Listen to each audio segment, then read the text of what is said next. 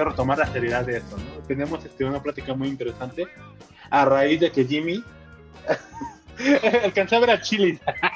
Bueno, Te digo, que ya güey. Va a raíz de que el Jimmy este, dijo, oigan, papus, ¿le saben a las arquitecturas? O dejen de llamarse Les- arquitectos. Les habla la arquitecta, güey. Sí, ah, y, y salió ese mame, entonces todo se juntó. Yo estoy, yo estoy en este momento leyendo sobre arquitectura. Salió este meme de no tienes que llamarte arquitecto de software porque tú no eres arquitecto. Que, No digas eso, No, te van a que, ofender. no, que un, una persona de Eso. sistemas no puede llamarse arquitecto. Eso Sí, es no, amigo. Eso es una falacia. Es Sí. arquitecto de software, arquitecto de, no sé, ¿qué otra cosa? No me acuerdo, ¿no? Puta, se me fue. A ver, déjeme leerlo. La ciencia. No manches, ¿por qué se, pero ¿por qué se molestó, pobrecita? Pues es Porque, que- mira, se molestó porque según ella, nosotros, Léelo, primero léelo, güey. digo, nosotros, digo, en grandes rasgos, nosotros no, no estudiamos, ni nos desvelamos, güey. Ni lo- no lo balconé, nomás así. Ni, ni la sufrimos, güey, ni... Ajá, es que se escucha muy así. Perdimos tiempo con la familia, güey, o sea, nosotros no, no, no, nos, no nos costó la carrera, vaya, güey. Es lo que veo, sí, sí, sí. No nos costó la carrera hoy, la güey. Pues no. Jimmy, no te costó, Jimmy. A nosotros no. es lo que dice, güey. Sí, sí, sí, sí. O sea, nada. Jimmy, también, también no te hagas el víctima. No, no, aquí no. No, no, espérate. Oye, espérate. Dígala, dígala, dígala, eres bien travieso. Mira, primero dice la persona, dice, ¿podrían por favor sacar del a los ingenieros informáticos e informáticos de la categoría de arquitectos? En, en primera, nadie se está definiendo como arquitecto, ¿no? O sea, y luego dicen, no estudiaron siete a, de 7 a 7 años, ahí yo me imagino que se equivocó, ¿no? En la que Pues, se ¿quién premia no dormir. Pero espérate, es que, es, que, es que hay mucha información aquí de, de, de, de prejuicios, güey. O sea, por ejemplo, te lo que dice, de te 7 digo, años en la que se premia no dormir. O sea, güey, si no dormiste en la carrera, ¿qué pedo? O sea, ibas a estudiar, no a, no, no a una tortura, güey. No, pues es que se romantiza. Sí, sí, sí. Pues por eso claro, te sí, digo. sí, sí. Y luego dice, no, no dormir, ni tener vida social, ni familiar, no tiene conocimiento sobre diseño de diferentes tipos de edificios. No, pues ni yo sé eso. Eh, obvio, güey. Historia de la arquitectura, cómo se Y mira que quería estudiar eso, ¿eh? No se cortaron de 5 a 10 veces por cada maqueta. Es como de, güey, ¿por qué te cortabas, güey? No mames. Güey, eres tronca, Jimmy, que güey. Güey, porque hazlo bien y no te cortas. Jimmy, es que eso- Ya, No, güey. pero es que, o sea, ¿por qué te estás cortando, güey? Te cortas una vez y, y paras, ¿no? No 10 veces. Nah, pues es que cuesta, yo creo, no sé. Yo una vez hice maquetas en la preparatoria. Bueno, nunca Y me no me corté. Nunca me corté, sí es cierto. Pero, pero salían feas, salían feas. ¿eh? difíciles. Importaba más no manchar la maqueta que cortarnos los dedos. No mames, qué pedo. No creo que hayan tenido de dos a tres entregas en trabajos diarios, güey. No mames, eran más, güey. En ingeniería siempre son más. No mames, Hay no, solo no una carrera que se llama arquitectura. Es que, una, bueno, es que sí hay mucho mamador que se pone arquitecto de software. Mande. Pero es que Manda. ya depende, Pero es güey. que Por ej- Yo, por yo ejemplo, en chinga, yo en chinga me metí y busqué la RAE y definición de arquitectura y obviamente no está dentro de la definición de arquitectura el, el software. Siempre hablan de edificios, de materiales, etc. mm, Yo no sí, sé cómo empezó ese pedo de arquitecto de software. pues Yo también, que- eh, cuando empecé a leer la definición, se me hizo como de, no, pudimos haber llamado a esto, a esta, a esta disciplina de diseñar un software de, o de orquestar o no sé, como otra Jaime. cosa, ¿no? Como que Nalga. arquitecto de... Nalga. A ver, entonces ¿Qué? dime por qué somos ingenieros, güey. Es cierto, yo no, yo no hago nada de ingeniería, no hago Yo no soy ingeniero, no me puentes. titulé, ¿eh? A mí me pueden sacar de... Ah, qué puto, qué, pues qué puto es. Sapo, pero, o ¿eh? sea, Yo o sea, sapo, ¿eh? Güey, la mayoría de la mayoría de personas que conoces, el pastor, yo, el Mike, este Luis, eh, este Noé, la mayoría somos ingenieros en sistemas o ingenieros en computación. Porque, Sí, sí, sí. somos, porque somos ingenieros. Si busca la definición de ingeniería, no tendríamos que entrar como ingenieros. Ni nada. ¿Secretarios Ah, que escriben códigos? Sí. Si fuéramos digo. de la definición de ingenieritos, pues sí, no mames. Por eso te digo, es lo mismo, busca la definición de arquitecto y pues no Sí, o sea, nada que o sea, ya, ya estoy dando una perspectiva personal de que a mí tampoco me cuadra mucho que digas, eh, soy arquitecto de, o hago arquitectura de software. Es como de, eh, en el es sentido estricto no encaja, pero en, el sentido estricto, en el sentido estricto de la palabra, güey, no debería ser arquitecto, no debería ser, no debería ser, no debería ser médico. Ni. Sí, sí, sí, ya sé el pu- punto, por eso te digo, pero a mí, a mí Pero- no me digo, satisface. A lo que vamos, pero digo, a lo que, a lo que voy es que yo pienso, no sé, que es arquitecto por la base que tienes, güey, de construir sí, sí, algo, sí. la construcción de algo. Nosotros no construimos algo tangible, nosotros construimos nada físico, nosotros sí construimos algo lógico, por así decirlo. Porque yo tampoco soy arquitecto de software, pero si nos vamos a eso de ser un arquitecto, construimos la base Sí, o construimos sí. algo que no es tangible. Obvio, obvio se le llamó arquitectura de software para, porque pues quizás fuera la mejor forma de, de describir esa, O ponle, es la base de la arquitectura y pues va enfocada Ajá. a hacer la construcción de algo.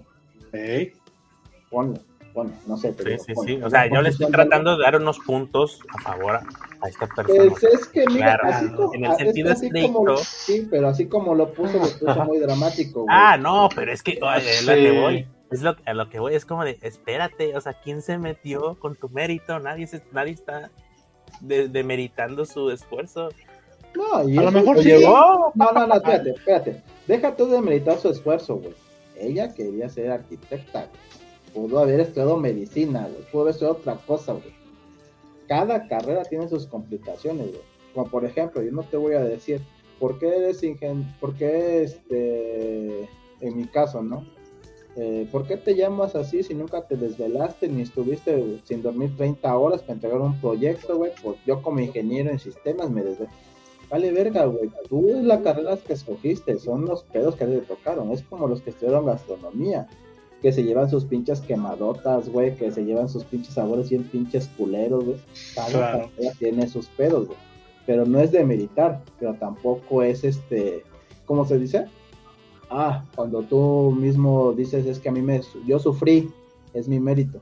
victimista. no, Eh, mártir. Victimizar, victimizar, martirizar tu Victimizar. carrera, güey. Ah, Porque cada Claro. carrera tiene sus pedos, güey. Los de sí. medicina, güey, los de medicina, no mames, los de medicina no, luego ni duermen esos cabrones, güey. Los Ajá. este, ingenieros civiles, Les mámales, ¿no? unas pinches putizas, güey, luego tienen que mandarlos al cerro, güey, para hacer. Eso está cabrón. Ajá. Lo no peor es que que- hay gente que defiende ese trato, así como, no, es que forja carácter. Pues No, sí. La verdad es que sí por carácter, ¿no? En parte. Déjate, sí, pero deja tú que defiendas este, el trato, defiendas lo que quieres. Es tu carrera, güey. En México las diferentes carreras tienen diferentes problemas. Por ejemplo, los de medicina están obligados a hacer sus prácticas un año. Si te mandan un cerro, Ah, está cabrón. ya, tienes que ir, güey, porque No, es donde a- te acá los que la sufren son los que estudian enfermería, güey. No güey. mames, Es lo que, mismo, güey. es cuestión de Todo el sector, todo el sector No de salud mames, cabrón. Es- es- es- ah, para mí es como que desde que entran a estudiar enfermería ya los están preparando así como de te voy a explotar, pero no te vas a dar cuenta, ¿eh? Es- son servicios sociales y, y prácticas profesionales sin pago. Pero esto te va a forjar para un mejor. Te, te estamos preparando, no te estamos explotando, ¿eh? Así de que, güey, así de, te tienes que quedar toda la madrugada y al otro día ir a la escuela. Pero esto es para prepararte cómo viene el asunto. Ay, no te vamos a pagar. Eh, Es sí, como de, no es que mames, también- cabrón, nos explotan bien, cabrón. Entonces, ¿qué hacemos, Jimmy? Eh, O sea, ¿qué hacemos con esas personas? güey. No, es que el chiste no es, no es que hacemos que no hacemos, güey. El chiste es que tú tienes que ver cuando entras a estudiar cuáles son los pedos que tiene tu carrera. Por ejemplo, Exacto. mira, en Ah, Oaxaca, sí.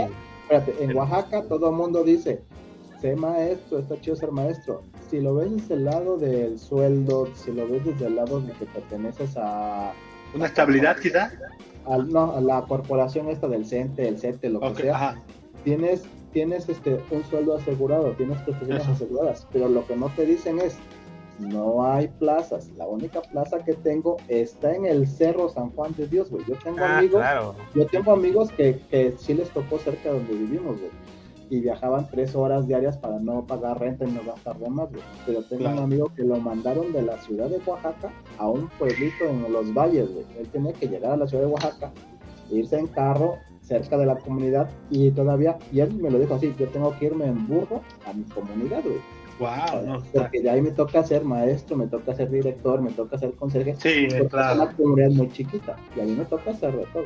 Ese Pero porque está yo- muy cabrón, eh, merece todo mi, su respeto, todo mi respeto merece, porque igual conocíamos acá en la ciudad de Puebla, digo, en, la, en la región de Puebla, que lo mismo, güey, o, o había, o no había director y él tenía que cumplir también como director, o la otra, te- tenía que seguir el plan educativo y como no había computadoras, o obviamente porque es un municipio, es un, una ranchería, Wow. algo así, Entonces, tiene que-. Exacto, entonces tenía que, este, es una rural, ajá, tenía que, este, él tenía, él creo que había comprado su propio monitor, su, su propia computadora personal y pues ahora sí que moverse para dar clases, y no había creo que ni, ni sillas, ¿no? Entonces los niños pues, pues en, ¿te- ¿cómo se me está con ay, ¿cómo se llama? tabiques, ¿no? Para estar así sentados y tomar clases. Y, el- y el maestro pues ahora sí que, como yo creo como tu, tu compa, ¿no? Pues, pues hay que enseñar, o sea, no hay mal, o sea. Sí, o hay. si, tú tienes vocación, es a lo que Sí, está, muy cabrón, güey. Está muy cabrón. Mira, Mucho hasta, cierto punto nosotros como ingenieros en sistemas nos tocó un servicio y este, unas prácticas algo sencillas hasta cierto punto. Sí, Porque claro. Nosotros lo hicimos en la ciudad, nosotros era más fácil porque aquí en una empresa lo puedes hacer, el pedo es donde te tocara. Porque hay, hay lugares donde sí te explotan bien culero porque es tu servicio, lo tienes que hacer, güey. Claro. Prácticas, güey, lo tienes que hacer sí o sí porque con eso es con lo que te vas a El graduar. güey. servicio, yo estoy de acuerdo, no en, no en las condiciones que da, que se da, pero sí que es obligatorio porque si eres escuela pública es, como la es un retribución. servicio, ajá, Ajá, es la retribución. Lidian a la educación, ya lo investigué y me dije, ah, yo era el pendejo, yo me quejaba. Así como, no mames, ¿por qué Sí. es obligatorio? Güey, es escuela pública, es la Sí, retribución. es un que dan servicio, güey, por hasta el en el- no, pero Y el es de, servicio, ah, pe- güey, perdón. el servicio social es público o privado, lo que sea, es el servicio que tú tienes que brindar a la sociedad como nuevo. Sí, sí, sí, pero este, es, es la compensación por el subsidio del, del costo de educación. Claro.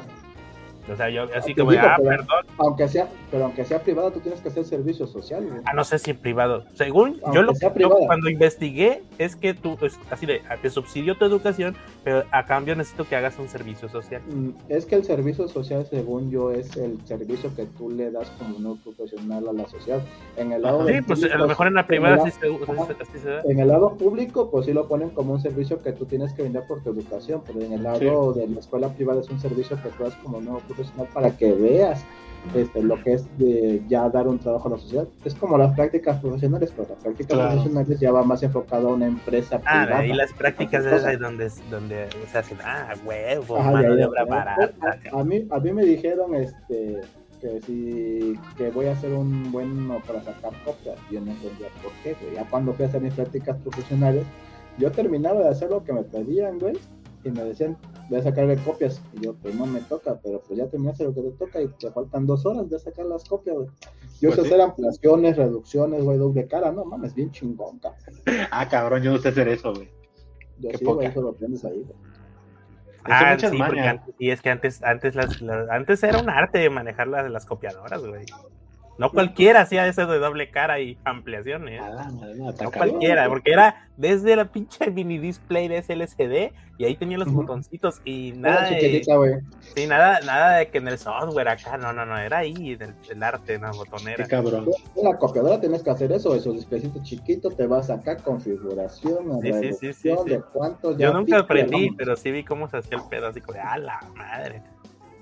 Y eso es lo que te toca, güey. O sea, pero si vamos a ese punto es que ya depende de cada carrera lo que te Claro. toca, güey. O sea, todas las carreras tienen sus contras, tienen sus pros, güey. Ya tú eres el que decidiste meterte a esa carrera, así que ni modo no estés chillando y chingale, güey, porque es lo que tú querías, güey. Sí. Y, y el- y aquí lo que la lo que dice el post este es que esta mujer dice, a mí felicíteme porque yo me chingué siete años, que pues, ¿qué carrera dura siete años? es que desde ahí. No, espérate, desde ahí, desde ahí, me estás diciendo que estoy siete años de arquitectura. Las carreras en México son de cuatro años y medio a cinco años, güey. Sí, independientemente del tiempo, güey. De que- hecho, la hueva sí pueden ser siete, ¿eh? sí, bueno, sí, sí, sí. sí. En pública, Sí, en pública sí es muy viable. Y nada más te echaste dos materias al, al en el te cargaste dos materias por año, sí, pues sí te la llevas larga. Sí, muy larga, pero tú te dices, güey, ¿para qué vaya estoy siete años y ya vi que está bien pesado este pedo? Claro. Sí, Voy a estar no. siete años de mi vida Hay que aquí. aclarar que no, o sea, hay, hay maneras de no llevársela así a putazos, así como de desvelos y son. No, bueno, no vale la pena ya desvelarse por las tareas. Pero pues Y ellos no ojalá, ojalá hubiese yo sabido Pero- todo esto y no, y no Ah, hubiera... Ojalá, pero Sí, pues güey, no. tú lo has dicho, no tú lo tocó. has dicho. Eso lo quisiera hacer güey. A mí me tocó, güey, desvelarme, pasar toda la pinche noche Ah. para pegar mi proyecto. Porque no me acuerdo, pero- perdón, a, a alguien le conté de la escuela, no voy a Ajá. decir nombres obviamente, pero Ah, este, había un, ah, de hecho, hay, hay en todos los, hay en todas las escuelas ese güey, ¿no? Y no, y no, ojo, no estoy siendo despectivo, así sucede. Obvio. Cosas, Obvio, independiente- Obvio, estás sonando despectivo. Lo estás No, haciendo, no, pero no, date, no, no, date. No, porque de hecho, si lo, si lo veo desde otra perspectiva, yo hubiese querido haber hecho eso, güey. Porque ahí te va. Pues yo, entré- yo cuando entré a la carrera es echarle ganas, güey, sacar no- mejor promedio. O sea, yo iba con toda esa mentalidad de que mejor promedio me va a ir bien y todo. Pues la realidad. No, fue- chavo, no, no, no. Pero había un compañero, güey, que, que, pues, o sea, se la llevaba relax, güey. Si quería entraba, o sea, entraba los dos primeros meses del semestre y los dos últimos. Y, lo- y el intermedio a veces no iba o, o se aparecía. Y hacía una que otra tarea o no hacía nada. O sea, o sea, relax, güey, súper relax. Y pues para, para, para los... Ya para el final de semestre, pues. O- Obviamente ese, compañero no, no, no, no, tenía las asistencias completas, güey. O sea, tenía un chingo de, de, de inasistencias. Pero había, siempre hay formas de pasar el semestre a pesar de, ¿no? Entonces le dice este un compañero, oye, oye, güey, ¿no? ¿tú qué haces aquí? No, pues tengo que venir a la escuela, güey. Chacho, pero tú ni venías, ¿qué haces? No, pues pásame las tareas, güey. Consiguió las tareas, güey. Y, le dice este güey, eso fue de, de conseguir las tareas, las consiguió, negoció Qué con crack. el profesor, le dio opciones, ok. Y pasa el semestre y le dice ese mismo compañero, dice, oye, güey, ¿tú qué madre te crees? Pasaste el semestre y ni venías. No, pues es que hablé con el profe. Ah, chinga, que Pues eres sí. muy cabrón. Dice, yo me, yo Pues me sí. vengo a partir todo el semestre, lo pasé y tú no venías y lo pasaste, qué pedo. Y ahí es donde me cayó el 20 a mí, como de, a ver, a ver, a ver, ¿cómo? Que, hay otras opciones. ¿Puedo ser huevón y pasar? O sea, o sea, ¿puedo echar la hueva? O sea, ¿sí puedo permitir tener vida? no mames. Y ahí está Arturo, güey, está viendo. Ese ¿Eh? Arturo estudió conmigo y es real esa Ah. conversación, güey. Y así, me- ahí me cayó el 20 y dije, no mames, yo me estoy matando y hay opciones, o sea, de, de sí estudiar, pero hay opciones para llevársela relax, güey. Entonces, Pues bajé el ritmo, güey. Empecé a no Pues, hacer todas las tareas, güey. Empecé a, esta materia me la puedo llevar así, o sea, empiezas como que dices, no, no, no, no, no, no. O sea, hay una opción para- de tener vida opción, social, güey. Hay opción, pero es que también ahí depende no solo de la materia, sino de tu profesor, güey. Por ejemplo, Ah, claro. yo O sea, yo en la universidad, diciendo, hay materias pues, güey, que no te mira, te voy a que- decir, el, el puedes pedo pasarla bien y Sí, pasarla bien, o sea, las dos cosas, la vida y la materia, pedo que yo tenía en la universidad es que yo me levantaba tarde, güey. A mí me costaba un putero llegar a la primera clase, güey. Y por eso me firmó Sí. una materia, por falta.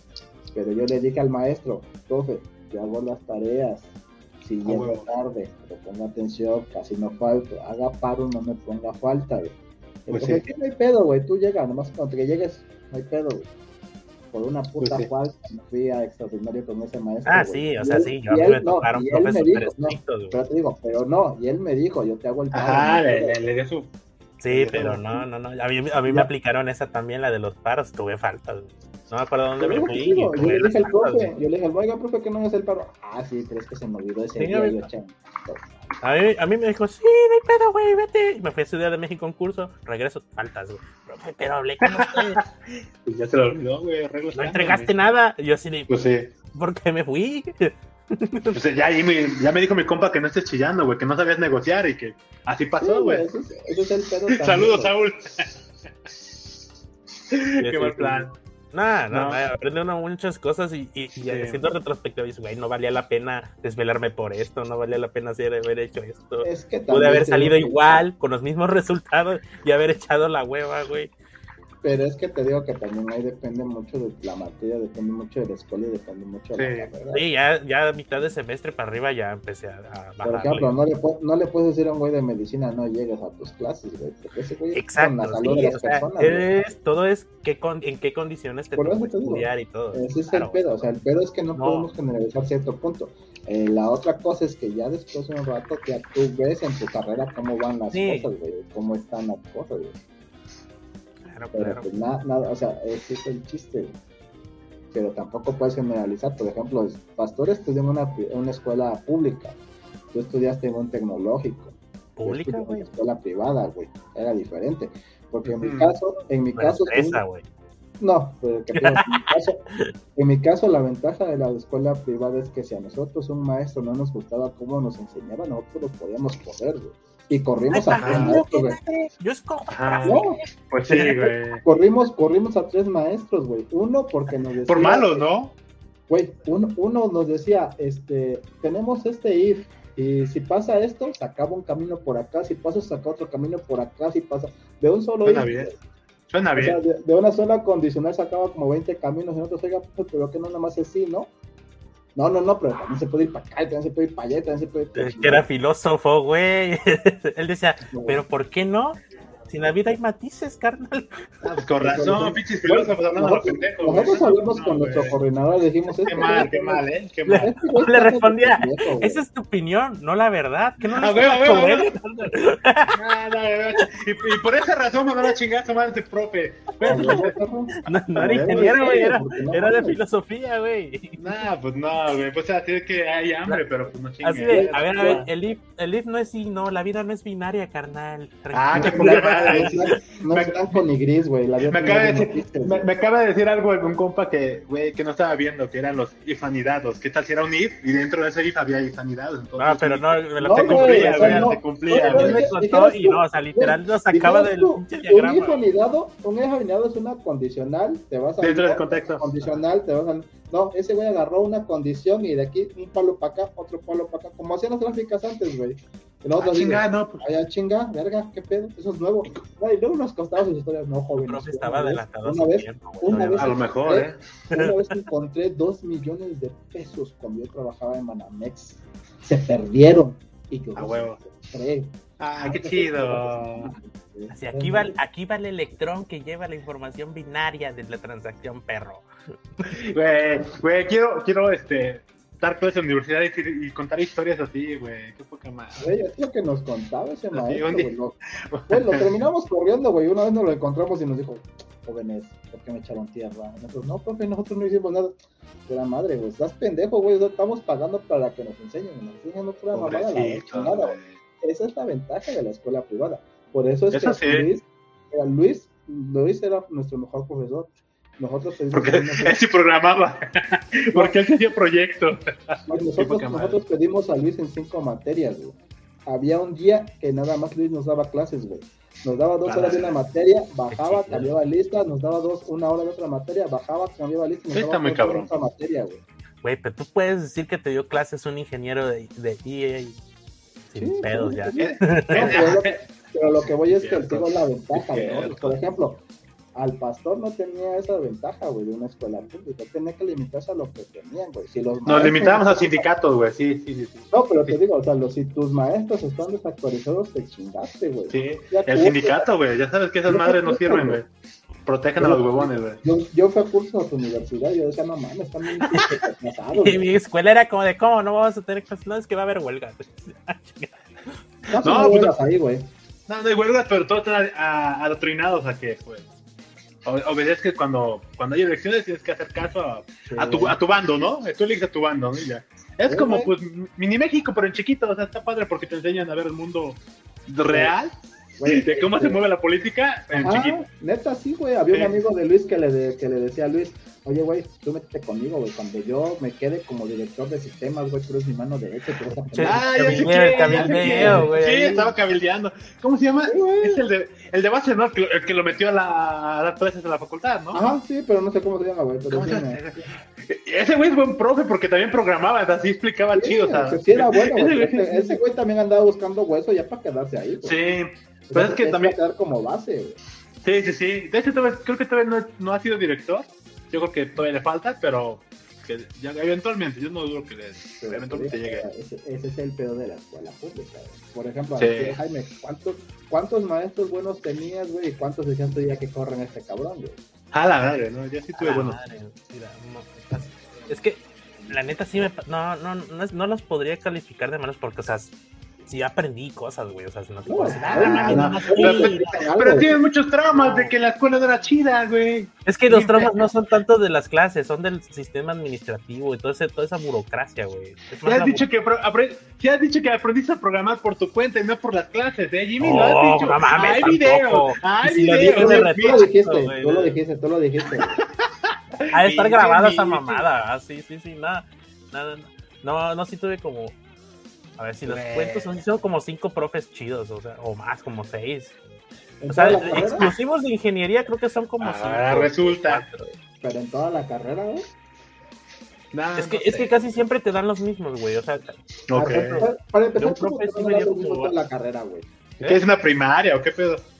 no, o sea, por ejemplo, un profe en, en un semestre te da una materia el profe y, y después te lo ponen para otro, otros Por eso. semestres y así. Por eso te digo, ¿cómo, cómo te van a dar este un maestro en varias materias? En mi caso, por ejemplo, Luis, como era tenía maestría, ese nos podía dar hasta Pues es que también había profes con maestría, güey. O sea, no mames, no, o sea, no estaba. te digo, o sea, el, el Luis nos podía dar cinco, hasta cinco materias, nada más. Sí, acá también habían buenos pero profes. eran o sea, nueve, buenos semestres, profes. eran nueve semestres, güey. Nah, acá nos, Pues sí, no, nos dio dos nueve semestres, pero sí nos dieron. No, pero te digo, o sea, o mismo nueve, sí nos dio varias semestres. materias de ingeniería. Pues, nueve semestres y Luis nos podía dar cinco materias. Sí, por ejemplo, es que no me acuerdo, güey, del pinche. Pero había, creo que y fundamentos de ingeniería de software nos dio un profe. Luego ese mismo profe nos dio, creo que. eh, ah, pues, o sea, no, no te lo estoy diciendo en orden, pero nos dio la de web. Y luego nos dio UML, creo. No, no, no recuerdo, pero sí un profe nos dio varias, varias materias, pero no en el mismo semestre. O sea, No, ya sé, pero repartidas durante ejemplo, la carrera. Por ejemplo, Luis me dio clases a partir del tercer semestre hasta noveno semestre. Pero, pero en tu La caso, otra- Jimmy, digo Jimmy Mitch, fue que Luis te dio varias clases porque era el único maestro bueno que ustedes decían, deme clase con este Mm, profe, ¿no? Eso, ¿Cómo fue? eso, pero eso, eso fue ya al final, güey. Al final ya Ok. que nos daba más Lo que sí te pero- puedo decir es que, por ejemplo, nos pusieron una, una profesora que era licenciada en informática para una materia de administración de empresas. O sea, no, no nos dio la materia, o sea, dije tú, no mames, salí aprendiendo a administrar una empresa. No. ¿Era la, la profesora adecuada? Tampoco, o sea, para mi parecer no era adecuada. Para-. Pero eh, creo que nos dijeron esa vez que no había quien ponerlo ahí. Sea, ¿qué profesor pero- cubrir? Si vamos a eso, también depende del plan de estudios, güey. Sí, Sí. o sea, Porque mira, pero, a- pues, o sea, cumplió, algo, sí, o sea, sí salimos a- con los fundamentos, ¿no? Pero, Pero te, te voy a contar algo. Yo cuando di clases en una universidad en Puebla, yo también di clases. a, a mí me mostraron el plan de estudio, güey. Qué vergüenza, El sí. plan de estudio, espérate, el plan de estudio de diseño y modelado de sistemas era Photoshop y Corel. Suena bien. Para sí, sí, y sí, me acuerdo que me contaste que es como de qué pena.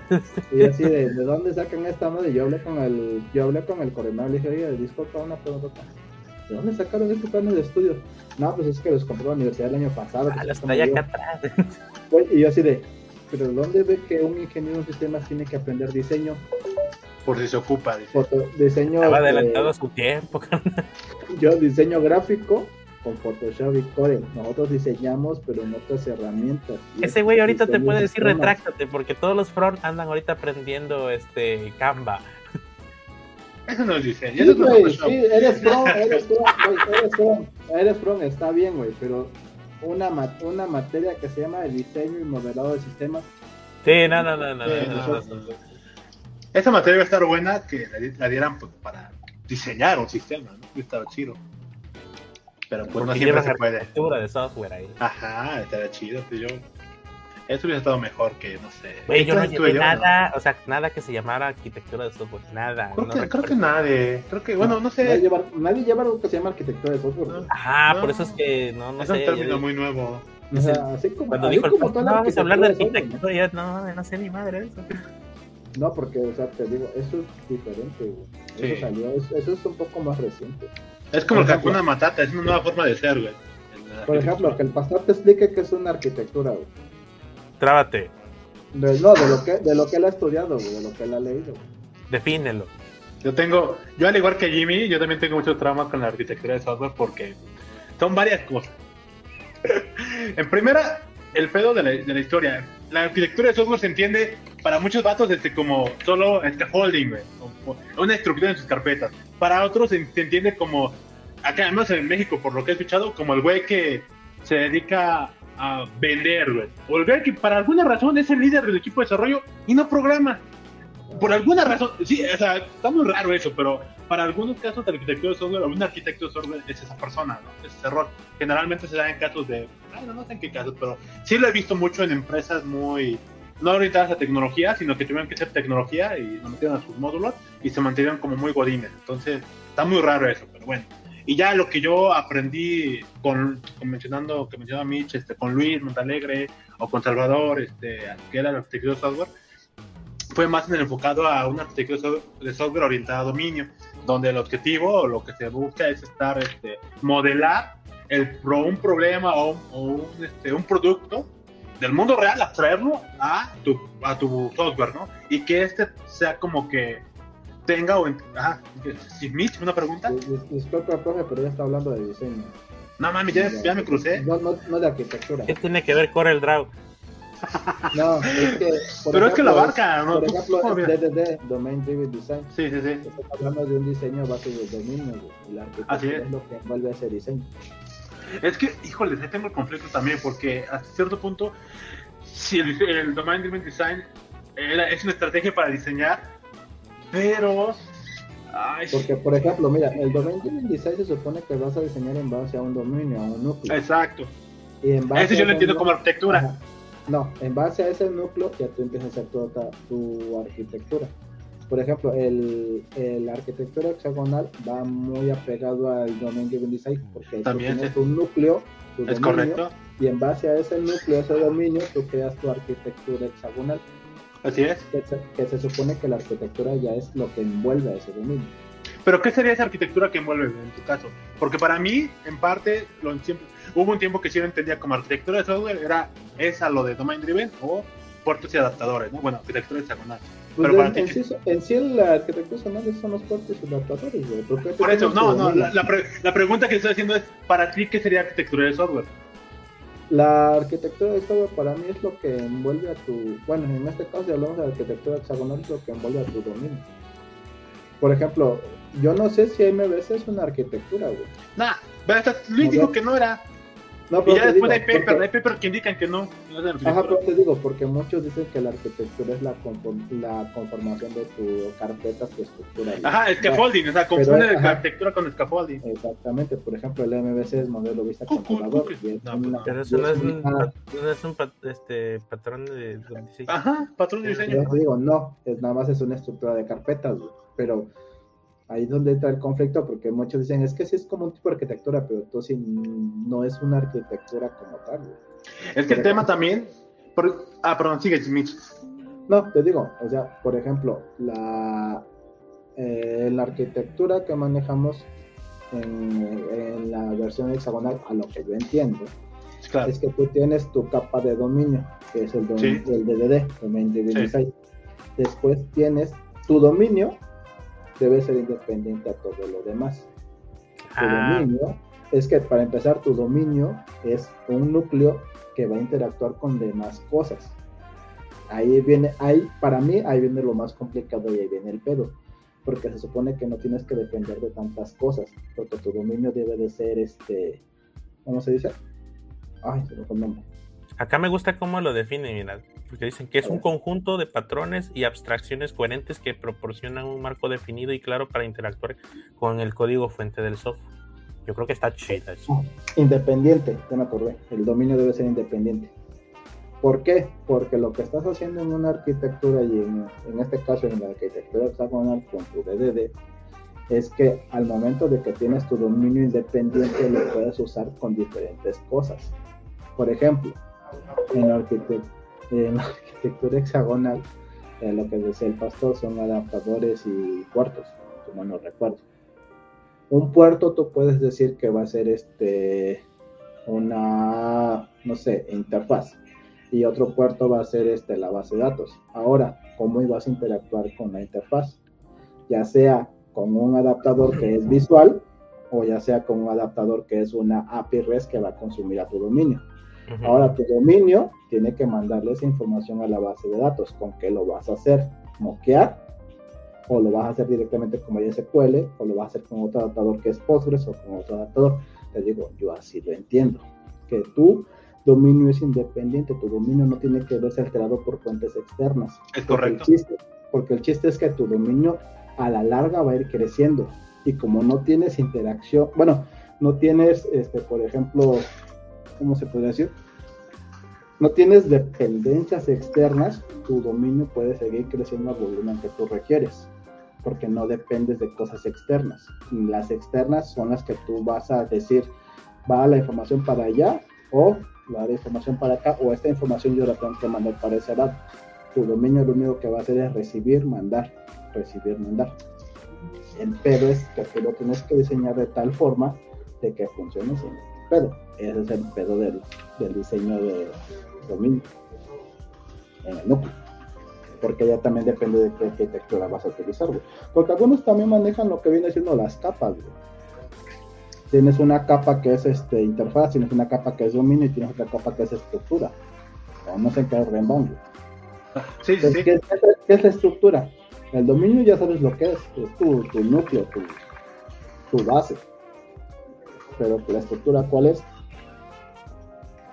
Es que también depende de lo que buscan. Claro. A ver, ah, por ejemplo, por lo que veía, o menos en la- para separar un poquito de en qué podías aplicar una arquitectura orientada a dominio, era cuando, o generalmente se aplicaba cuando haces cu- enfocado a un producto o algo que no está ya escrito en tecnología, ¿no? Que tiene que ser hecho desde cero, ¿no? Eh, por eso hacía mucho sentido modelar este, cosas de una empresa que va, va a hacer, va a automatizar tu, produ- tu, produ- tu cadena de suministro, tu cadena de producción, este, de manera manual a, a, a sistemas, ¿no? Ahí hacía mucho Es sentido que- porque... Sí, no, pero es que ahí ya vas a lo que tú requieres. Por ejemplo, si Por tú eso. tienes, si tú tienes este, algo que va a ser muy escalable, porque tú ya sabes que va a ser muy escalable, ahí Eh, sí. güey. Pero por ejemplo, si vas a hacer este un softwarecito que lo único que va a hacer es, este, no sé, llevar la administración de la papelería, güey, ¿para qué le haces tanta, tantas cosas a la, al software que vas a hacer? Pero- Yo que dije, no, no, te digo. ¿Cómo pero- es? En tu, caso, como, en tu caso, como lo que dices tú, güey, de, por ejemplo, tú vas a trabajar para una empresa, güey, que va a sacar un servicio un producto. A eso ya tienes que ver que, de qué forma lo vas a utilizar, de qué forma lo vas a hacer mucho más escalable. ah, sí, bueno, lo, ¿viste lo que yo iba a decir? Qué poca, ya no tengo nada que decir ahora. No, tú Es que- dilo, tú dilo. Eh, Para estas Sí. etapas de, de- de- de antes del diseño, yo creo que está chido pivotar y sacar el mínimo el mínimo viable que le decían antes. Ah, ajá, no, es que el tema también, por ejemplo, en arquitectura hay dos, hay, bueno, hay varios approaches. El que puedo ubicar, ubicar ahorita de- con lo que comentas, Jimmy, serían dos. El, cuando ya conoces, cuando tu producto ya, ya funciona, cuando ya, ya no tienes que hacer product market fit, cuando ya está funcionando tu, tu negocio, pero todo es manual y lo quieres convertir, lo quieres mover a, este, a, tecnología a software. Este, y, y obviamente vamos a, vamos a partir del supuesto que es, es una- un producto grande, no es una papelería, no, es algo que puede, que vale la pena pagar, o que se tiene dinero para, para abstraerlo a tecnología. Ahí, este, en ese caso, este, el, el MVC, no, el, el Producto Mínimo Viable, no hace mucho sentido, porque no hace MVC. Bueno, según yo, ahí, ahí discrepo un poco, porque según yo siempre hay un mínimo viable para cualquier cosa. Pero es que puede sí. estar confundido. Nada más cambiamos Una- de, de, de- magnitud del, del, del- del- de la solución. No, es- creo que no. es que estás confundiendo, porque una cosa es que no, no estoy diciendo, perdón, yo, mi error es acá, no estoy diciendo que vas a hacer este, este, ¿cómo se llama? Cascada, hasta que tengamos tu producto lo sacamos, no. O sea, to- Ah, no, no, no, no, no, no, eso es otra cosa. Me refería, por ejemplo, en caso de papelería, yo, por ejemplo, yo propondría, a ver, señor, ¿qué tal, qué le parece si lo empezamos a manejar? En papelería, no, papelería. Espérate, espérate, es, que voy a dar los Bueno, dos ejemplos. Una papelería muy grandota, ok, ok, ok. Dale, dale. Es, que voy a dar el ejemplo chico y el ejemplo grande para, para aclarar mi punto. Por ejemplo, papelería chiquita, una PAIM. Ajá. Yo lo que haría es, señor, antes de darle una solución de software para ver cómo se manipula la información de manual a, a- a software, un Excel rapidito. Ahorita vemos cómo se manipula la información, qué información es importante para usted y de ahí ya vemos, hacemos abstracción de qué solución se le da bien chida. O sea, No tiene, no tiene nada que ver eso, Jimmy. espérate, y ya, y en una grande que dices tú, pues sí, hay que estudiarlo, ¿no? O sea, ahí, ahí se Tampoco tiene nada que ver. y asumiría yo que es, es mucha información que ya deberían de tener como una como un sistema de administración de información de algo. Tampoco. ¿Qué grosero? tampoco. ¿Qué voy a- estás cagando, no, chavo. Sí, Jimmy. Estamos hablando de los adultos. Escucha, por favor, mico, ¿vale? Ya, no es cierto, güey. Ah, pero mira. ¿Cómo, cómo, cómo decía Ch- Chuponcito? Tranquilo, papi, descansa, deja que los adultos salgan. Quería intentar decir eso, pero no me salió, güey. Qué poca. Es que mira, voy a, tratar- voy a dar mi punto de por qué no hace sentido lo que comentas, este, Jimmy. Y ya que me corrija. Mitch. Este, cuando hacemos, cuando se habla de arquitectura de software, cuando se va, se va a usar o se va a considerar arquitectura de software o orientada en este caso, de lo que conocemos orientada a dominio, este, ya hablamos de proyectos o de equipos chonchos.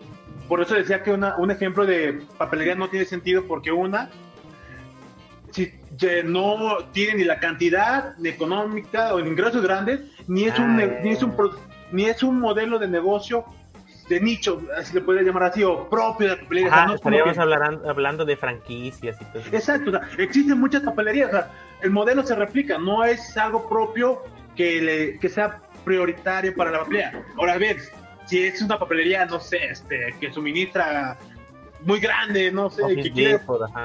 Si es un Office Depot que todo hace manual, dices, güey, ah, la estamos cagando acá, ¿no? Obviamente, los problemas que tenga un Office Depot, que no nos paga, pero no va a ser menos que una papelería chiquita. Por esa Sí, sí, decía que no hace sentido ejemplos de, de Macintosh. Ahí hace sentido, como mencionas. Re- ¿qué- ¿Cómo resuelvo mis pedos? Pues con una Excel y ya. O sea, no voy a decirle, no le voy a decir al compa, a los de capa 8, a una consultora, a lo no sé, la que sea. Ah, Eh, güey, no, no, no. hazme un software. Pues no, güey, no te va a alcanzar o, o va- o vas a perder más de lo que vas a ganar, o sea, no tiene sentido. Por eso mencionaba cuando, generalmente, o sea, cuando hacemos arquitectura orientada a dominio o cuando se considera, cuando se- es el approach, es cuando el producto, o no, el core, de el core, el core business es como que muy propio o es parte pri- prioritaria o principal de la empresa. Eh, por ejemplo, este, yo en mi caso, no, creo que no firmé un NDA y sí, sí, me voy a meter en pedos, pero no hay bronca. Hace muchos años, este, un- un- yo del pasado junior, este, sí, sí, sí. un tiempo atrás, cuando este, cuando, cuando las compus eran más baratas y así, este, Fueron baratas. sí, algún tiempo, algún tiempo, cuando el dólar estaba en 10 baros, este, no, bueno, un poco antes. Yo estaba trabajando, colaborando con una- para una consultora en la cual, este, pues estábamos trabajando con una empresa que se dedicaba a vender esta madre, este, fraccionamiento.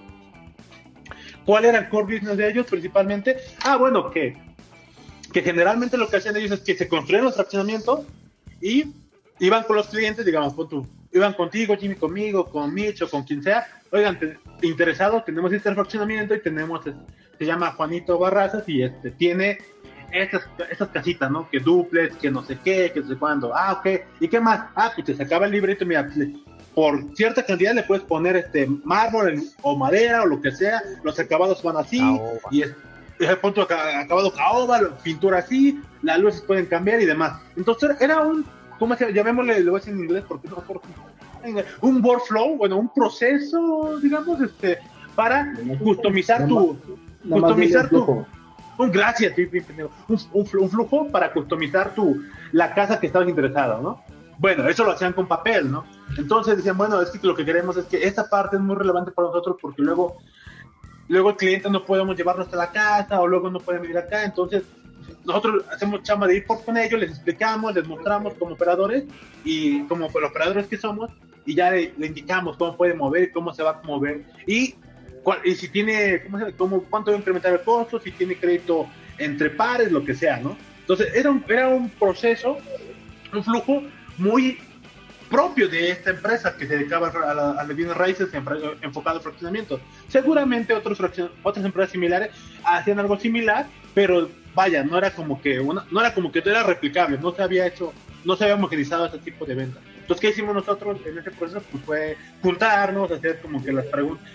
Hasta, no, no un event, en Domain Driven Design hay una act- actividad que se llama Event, no, Event Storming, que es como una plática en- de la- con las personas que saben que se llaman, que les llamaríamos expertos del dominio, que conocen el negocio y de ahí sacamos como que los conceptos, ¿no?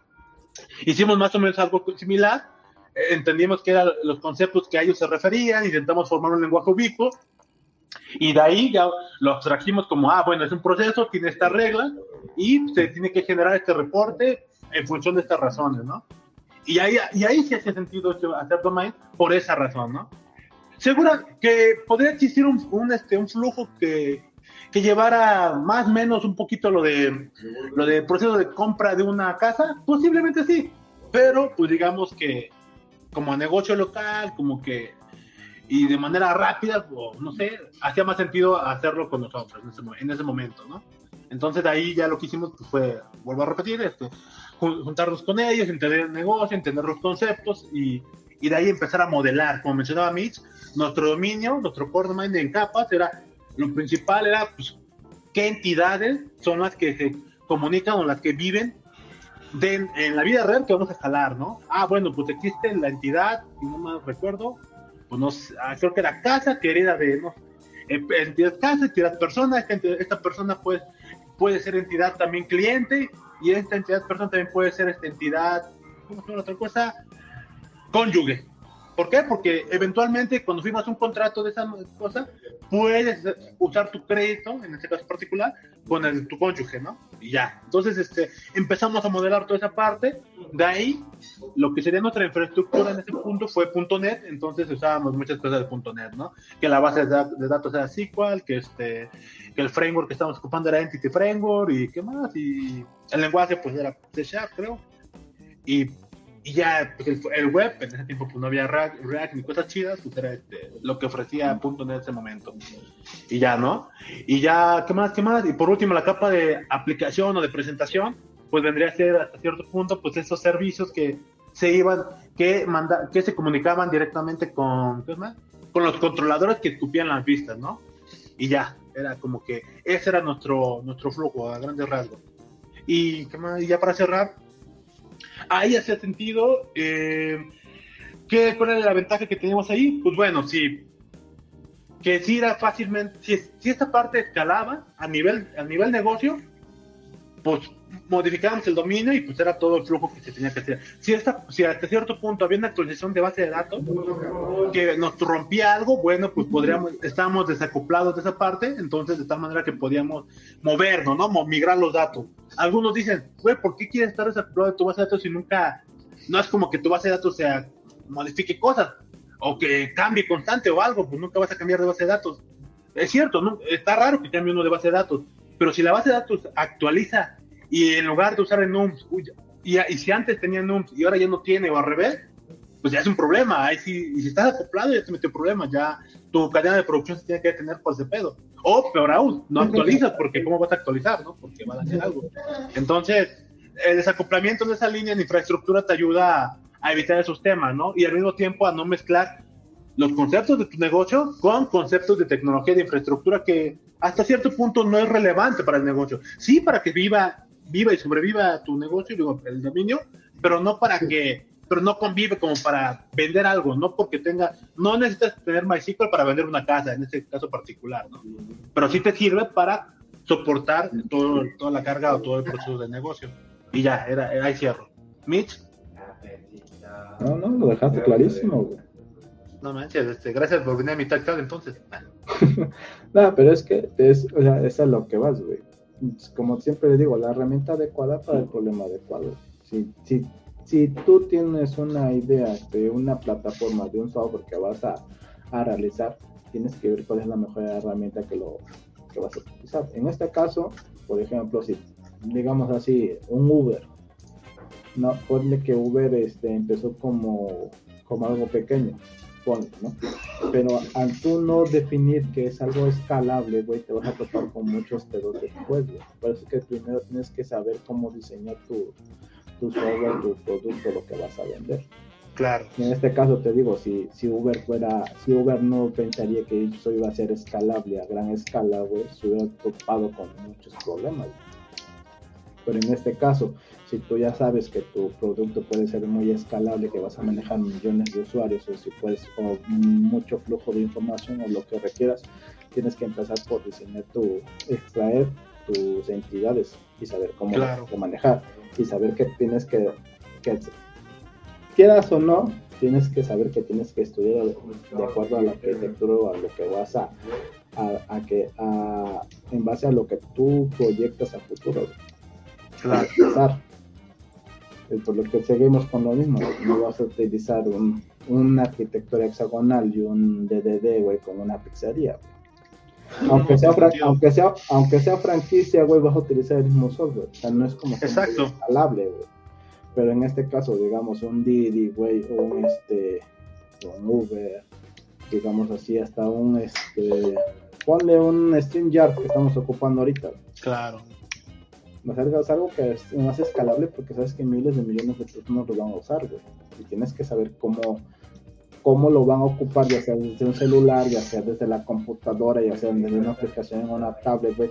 Todo eso, si te das cuenta, son herramientas externas. Pero el núcleo, si lo vemos así, el núcleo de StreamYard está hecho en una cosa que está en otro lugar, güey. Nosotros nada más estamos extrayendo la información y se va a estar emitiendo la información a través de ese núcleo ese núcleo lo manda donde lo tiene que mandar, güey. La conexión que hacemos nosotros ahorita vía web se lo manda a StreamYard y StreamYard se lo manda por una petición a YouTube y YouTube lo está transmitiendo, está agarrando la información de lo que él tiene en su página. Pero es lo mismo que si lo hiciéramos desde el celular. Está mandando la información hacia un lado, güey, que StreamYard la está procesando y la está mandando para otro lado. Eso es, lo que tienes que tomar en cuenta, qué es lo que cómo lo vas a enseñar y qué es la arquitectura que vas a hacer.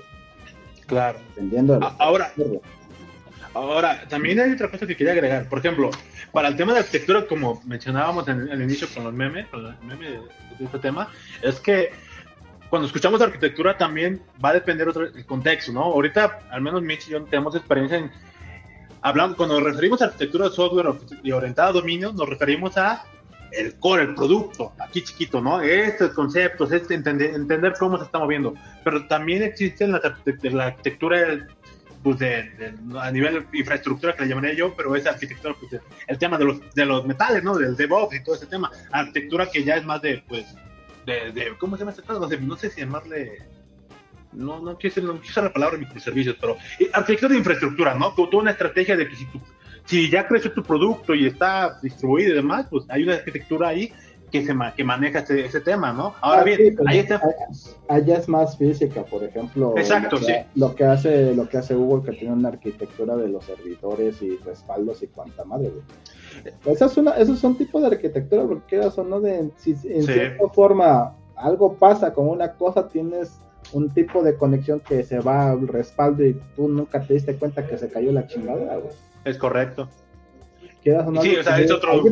alguien, tuvo que diseñar eso, güey. Alguien tuvo que decir y alguien tuvo que hacer este, la arquitectura de cómo se va a procesar la información, cómo va a ser para que el usuario no sepa que algo se cayó, Como lo que nos estaba explicando otra vez, este, ¿quién nos está explicando eso? De la red flag y que no se das cuenta si algo corre y algo se corta porque ya ah, él, este, la feature flag. Ah Mael, ah ya sí. Ajá por ejemplo eso es más como a nivel estrategia, ¿no? De, infraestructura, lo quería llamar. Sí, o sea, por eso quería mencionarlo, o sea, como nosotros estamos hablando de esa arquitectura chiquita, ¿no? Ya la gente que se dedica al DevOps o a, temas más de, esa línea, cuando escuchen la arquitectura le hace más sentido lo, de, lo que acabamos de mencionar, ¿no? Por otro lado, este, algo más que eh, tengo, quiero poner en la mesa también lo que a mí me pasaba cuando yo explicaba arquitectura, porque cuando, dos cosas, una, seguramente no lo explicaba bien, y dos, la gente decía, pues es mucha mamada. Pues lo que me estás explicando son una serie de patrones de diseño, pues ya, solo son eso. Y yo, no, güey, es que, o sea, en la, en, la, en, la, implementación, pues sí, o sea, se traduce en código así, pero la carnita, dirían los de, los de Código TV, la carnita o la chicha, dicen ellos, este, viene cuando tú haces la, la plática o sacas, llamémoslo así, los requerimientos, ¿no entiendes? Los requerimientos, o el core de negocio, directamente, porque ahí viene la parte importante, porque ya ahí vas a plasmar lo que entendiste de ahí al código y, algo bonito podría ser también hacer tu, la documentación enfocada al producto.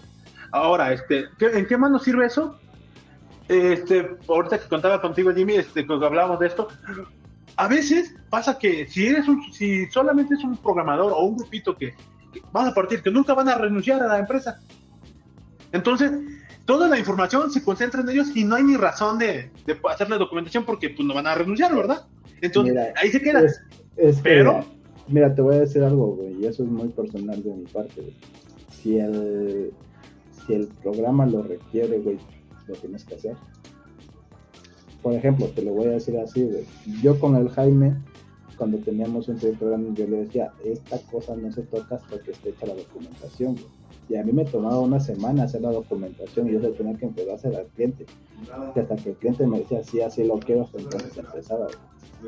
Ya le decía, Jaime, hasta que esté la documentación se hace, güey. Aunque seamos tú y yo, nada más lo que vamos a tener esta chingadera, güey. Pero la documentación se tiene que hacer. ¿Por qué? Porque lo que vamos a hacer lo requiere, güey. Y si el cliente al día de mañana nos dice, este, esto ya no lo quiero así, te chingaste, güey, porque aquí en la, en la documentación yo te dije que se va a hacer así. Ahora no lo quieres así, tengo que volver a escribir la documentación, güey, porque en base a eso es lo que se hace, lo que va a ser el sistema. Y quizás, quizás... eso te va a ser un costo. Siempre, no, y quizás te ahorres todos esos problemas en la calidad de abstracción del, Exacto, problema. Exactamente. Lo, lo, que estoy entendiendo que platica Pasti. O sea, en la calidad de abstracción está qué tan qué tan exitoso salga el desarrollo, pues ya sea de la arquitectura o del simple software. Porque, porque pues, como no hay, como no hay un no hay una manera correcta que te digan, es que si lo haces así siempre va a salir bien. Como no existe eso, es como de, oye, la calidad de abstracción de toda la información y cómo la organicemos es como va a quedar la calidad de todo Para eso es el diseño, güey. Te digo, para el diseño y comienzas con una documentación, güey. Siempre comienzas con una documentación. O sea, es, prácticamente implica todo, o sea, lo de documentación, la arquitectura, el diseño, el código, o sea, pero, pero antes de todo el código, pues está lo que platicaba el Paz y lo que dices tú de la documentación. Y entonces, pues ahí, ahí es donde, donde tienes que poner muchísima atención en lo que platicaba Pasti. Oye, cómo funciona eh, todo este desmadre, los datos, este, la negociación. todo eso, todo eso va en la documentación. ¿Tú te acuerdas cuánto tiempo me tardó ah, en hacer una documentación? ¿Cuánto tiempo me tardaba yo en hacer la documentación, güey? Sí, ¿Cuántas veces la mandaba? ¿Cuántas veces me la regresaban, güey? Y a mí lo que me enseñó Luis al hacer la documentación me decía, hazla de la forma más clara que para que sea fácil entenderlo en base a eso ya tú te metes. Ahora, la otra parte, güey, la otra parte cuando creas un software, ya dependiendo del software, claro está, pero hay una parte que tienes que hacer pruebas siempre. A, mí, a, mí, a mí, siendo sincero, a mí no me gusta hacer pruebas, güey, porque se me hace muy, se me hace muy complicado hacer las pruebas. Claro, Para mí es muy complicado hacer pruebas. Pero hay personas, hay desarrolladores que les encanta hacer pruebas, güey se les hacen hacer pruebas porque les gusta despedorrar las Es que hay gente que tiene la facilidad de, de, de, ver, de visionar los, los casos de uso del, de las pruebas. O sea, dicen, nah, güey, pero ¿qué tal y pasa esto? Es que no, tengo es tanto, esa facilidad. No es tanto así, güey, sino que en la documentación ya viene cómo debe de funcionar. Ah, claro. sí, sí, pero, digo, pero depende del tipo de pruebas que vas a hacer. A mí me cuesta escribir las pruebas. Las únicas pruebas que yo sé escribir son las pruebas. Es una rutina, las pinches pruebas. Las únicas pruebas que yo puedo hacer son pruebas de implementación, güey. Ah, me, sí.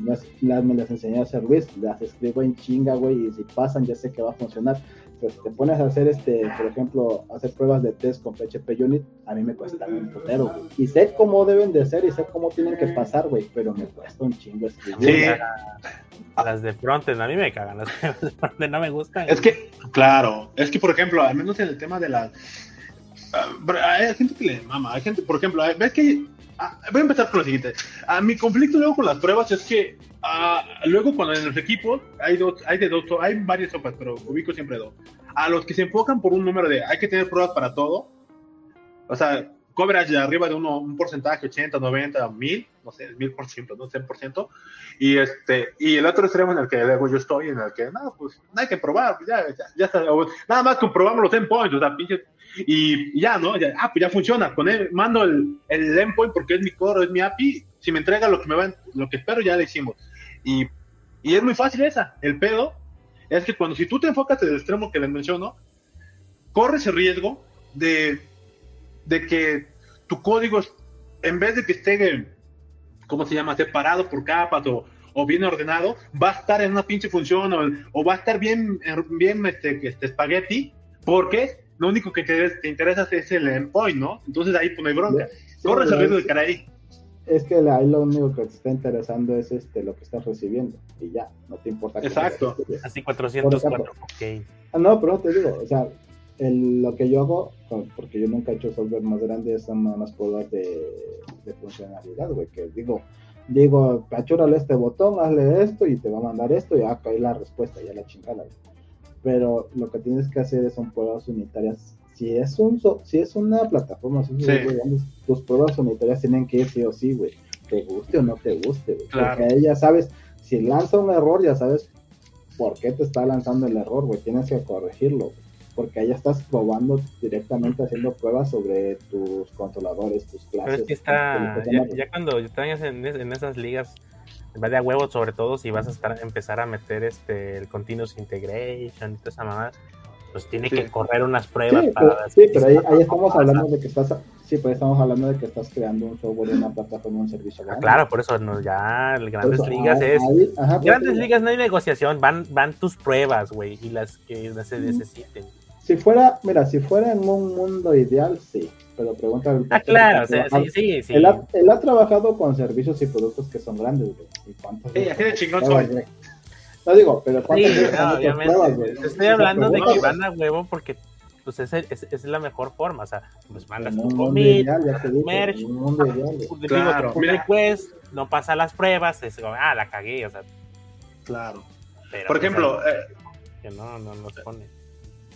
Eh, el, sí, creo que tiene más sentido. Por ejemplo, ya cuando crece, pues sí, ¿no? Porque pues va a haber, se entiende que si ya creció el producto, también que sea tu equipo, entonces van a hacer muchos cambios y muchos cambios, pues puede provocar que haya un error porque no haya considerado algo, lo que sea. Entonces, sí, el otro, y de, eso, de ese tema de test, regresando a la arquitectura orientada de dominio, hay dos personas españolas que ubico de, sobre esto. Un compañero, Aleix, Aleix Morgada, si no me equivoco, este, él comentaba que las pruebas, que tu servicio, o tu core de dominio, este, solo tienen dos clientes, ¿no? O dos este, usuarios, digamos. Tu cliente principal del producto y tus pruebas. O sea, él lo mencionaba así. Y me gustaba el approach por el simple hecho de que si tú, teste, si tú haces test, si tú haces tu código para que sea cómodo para testear, va a ser muy fluido, cómo es el test, ¿no? Y ya vas a, y vas a tener en función, y obviamente, sobre cuando digo eso, me refiero a que los test tienen que, tienen que aportar valor a, lo que está probando. Porque yo entiendo a mí, porque a mí me ha pasado, o sea, tengo un servicio que me entrega, no sé, un value object, y yo digo, pues qué chinga pruebo, digo, pues, ah, pues el servicio debe esperar a este value object, y ya. Y es como que no me hace sentido, o sea, como, ¿por qué voy a probar eso si sé que ahí viene? Ah, claro, sí, sí, sí. Pero, es que, sí, sí, es que también sí, hay que también No, aguanta, aguanta, no, no, no, aguanta, aguanta, no, no, pero es que ahí no, tiene, no, tiene, no te da el sentido, pero cuando tú esa prueba unitaria o prueba de, en el nivel que estés, la adjuntas a un caso de uso, a, a, ella cobra más sentido, como dice, ok, ya no estoy probando uno, uno más uno igual a dos, con la suma, estoy probando el producto que viene de acá más el agregado del producto y el IVA. ¿Qué me tiene que entregar? Ah, bueno, ya no se, ya no se llama suma, se llama este impuesto. sería como esas pruebas que no estén sujetas a que tú sepas qué valor introducir y, y, puedas hacer que siempre funcione bien. No, no, las, pruebas, las pruebas son para que tú digas, me tiene que devolver esto, me tiene que devolver esto. Ah, sí, sí, me refiero a que, por ejemplo, el, problema, o lo que dice Pastor, y es a lo que vamos, es que en el proceso puede que tú tengas que recibir otra cosa o estés recibiendo otra cosa y tú dices,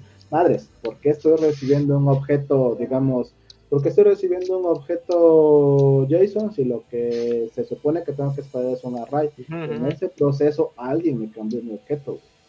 ¿Y por qué lo está cambiando? Sí, yo me refería a, no escribir, bueno, al menos no en esos casos, una prueba en la que dices, ah, pues si le pongo un, entero, siempre va a jalar y le pone siempre un entero, o sea. O sea, aunque ya sepas que no le tienes que meter string, pero como está bien hecho, o sea, incluso el, código, dices, como que es absurdo si ya, ya sé que, incluso como yo lo hice, nunca va a pasar un string. O sea, como que mejor hagas, hagas unas, unas pruebas un poquito más complejas que sí eviten la, la arbitrariedad del, del, software. Pero es que ya también... Yo lo veo más desde el front, o sea, que, por ejemplo, desde el front, las pruebas deberían de ser así, o sea, así de, ah, si el usuario se le ocurre meter este Las pruebas son así, güey. Las pruebas son así. Yo cuando, yo cuando hacía pruebas de integración, se supone que las pruebas de integración se hacen como si tú estuvieras viendo una pantalla, que le tienes que poner. Le tienes que poner cuando el usuario le introduzca un número, le dé clic al botón tal, me tiene que regresar este mensaje cuando el usuario ponga letras en lugar de números, o sea, cuando ponga letras en este campo, le dé clic al botón tal, me tiene que regresar este resultado. Cuando el usuario ponga esto, cuando el usuario ponga aquello, pues mis pruebas, mis pruebas de integración, güey, para una sola pantalla me echaba 7, 10 pruebas, güey, de integración. Ah, pues sí, no, por eso no me gustan, güey, por eso te digo. Y las de front, Para mí las sé, de front son las más cabronas porque pues el usuario fácil te rompe el pedo, güey. O sea, fácil te rompe. No, sí, es güey, que- pero te digo. Hay hay un pedo de front, o sea, ahorita, ¿cómo se llama? Sobre test, apenas, no apenas, había visto el curso que, iban a dar sobre testing en front, porque yo no lo entendía, así como, ¿cómo voy a probar eso? O sea, que dé clic en el botón, ¿qué sentido tiene? O que se cambie el color, no, no, cabía en mi cabeza eso, pero ya cuando, eh, igual a los de Codely hicieron un- una introducción de qué era el testing en front, que era, y lo que ellos hacían al final, y es que es algo muy interesante, cuando tú pruebas el, el front, te- va, a, va a estar en función de qué, en función de tu prueba o en función de lo que te maquetaste, ¿no? Y tiene que haber un equilibrio ahí, porque si tú solo pruebas lo que ya maquetaste, está cabrón, porque es hacer tu prueba ad hoc a lo que escribiste. Y si lo que escribiste está mal, está diseñado de una manera que sea complicado testear, pues híjoles, ni, ni ganas van a dar. El tema es que cuando tú ya este, haces un test en, en paralelo con lo que estás este, construyendo, los componentes y demás, pruebas, el test está en función de qué es, ¿cómo se llama esto? El, el, ah, la- el comportamiento. ¿Cuál es el comportamiento de tu modelo, de tu modelo, de tu componente que quieres que haga, ¿no? Y ahí es donde estás probando, ¿no? Yo no voy a probar la función que se llama cuando doy clic al botón. Voy a probar si yo le doy clic al botón, debe, debe cambiar el comportamiento de esta manera, ¿no? Pero el tema acá es que si tú, cuando estamos programando y maquetando, este, si no lo, si no lo hacemos de tal manera que sea, pues, probar, pues va a dar una flojera. Pero, eh, pero es que ahí ya estás haciendo pruebas de componentes, ¿no? No, sí, pero es, es que hablamos de pruebas en front. Entonces, en ese sentido, es, es la Sí, es, es lo, es lo que Es ya que- no me está gustando. Es que los pinches componentes para React y para yo y esas madres, bueno, no, No. sé. neta. No, es complicado. Yo soy, bueno, estoy más enfocado a back, entonces me cuesta también. Miren, la otra cosa que quería agregar de eso del test es que ahorita que, a mí, ahorita que yo, ca- caso real, caso reactual, caso actual, este, es- estoy con mis compañeros trabajando un producto y, y este, este proyecto, pues no tienen pruebas o le carece de pruebas en alguna parte. Entonces, mi amigo, este, mi compañero, mi compañero mi amigo me decía, oye, güey, pues hay que, hay que poner nuestra cobertura a 80. Y yo le dije, está, no le dije que estaba loco, pero dije, no, güey. O sea, yo, es que yo le dije, yo no quiero hacer pruebas ahorita, en el momento que estamos, enfocado a números, por, por dos razones. Una, para mí se va a hacer una métrica de vanidad de porcentaje, y dos, poder, yo poder, podemos, corremos el riesgo de que solo hagamos pruebas por hacer pruebas. Obviamente uno va a decir, no, pues no somos así, pero si nos inclina hacia ese camino, lo vamos a hacer. Entonces yo le comentaba, hagamos esto. Así. Dije, sí, hagamos esto, exacto. sí, le dije, hagamos esto. Este, sí estoy de acuerdo en que tenemos que probar todo lo que se puede, toda la, mayor parte del, produ- del proyecto, pero toquémonos primero nuestro core business.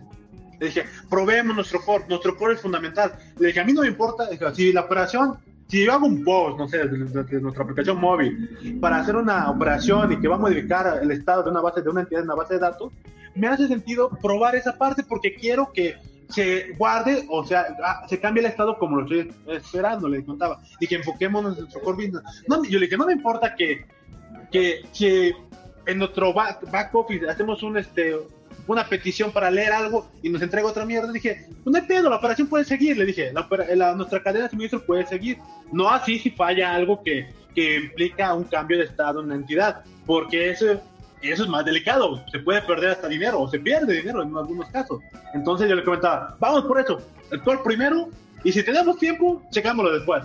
Obviamente yo tenía dos, dos este, justificaciones de eso, ¿no? Una, pues el contexto en el que estamos ahorita, que somos un poco personas, este, hay, este, core, hay partes del core business de nuestro proyecto que tienen que ser testeados porque modifican el estado de una entidad.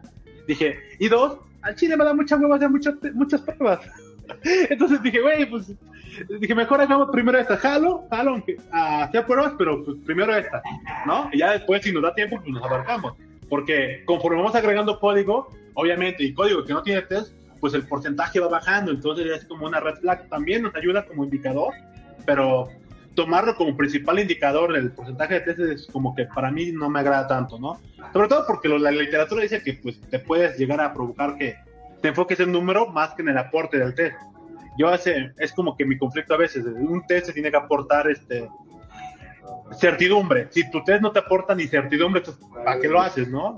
Y, y el tema de que cuando tú no haces, y el tema que he visto cuando hacemos la arquitectura orientada a dominio, es que si separas bien tus capas, tú pruebas nada más la capa de aplicación y tal vez de dominio.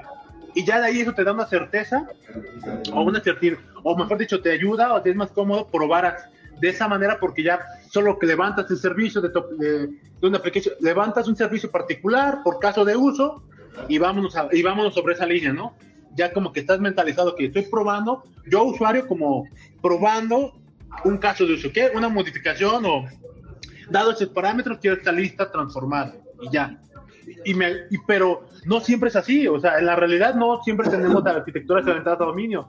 Ah, tenemos un monolito con este con, con espagueti, lasaña y demás, una bola de lodo, diría otros autores, en el cual el, para levantar un simple test y probar un servicio que se comunica con el endpoints, digo, con los controladores, tienes que hacer cuatro mocks, tienes que moquear no sé qué, paquear no sé cuándo, y pinche test de hueva, pero si no, pero, pero tu, y no es porque el test sea de flojera, sino es porque el, el, código, pues ya va, güey, o sea, el proyecto ya va y pues tienes que ver la manera de, tienes dos retos, la manera de probar, la la manera de probar, o dos, pues refactorizar y probar, y, y, a veces refactorizar pues no siempre da chance, sí, es conveniente, pero luego las personas piensan con eh, ven el refactor como, no, pues un día de refactor, no, güey, no, es también es, es este, lo que toca, lo vas desmarañando y vas testeando, desmarañando y testeando, güey.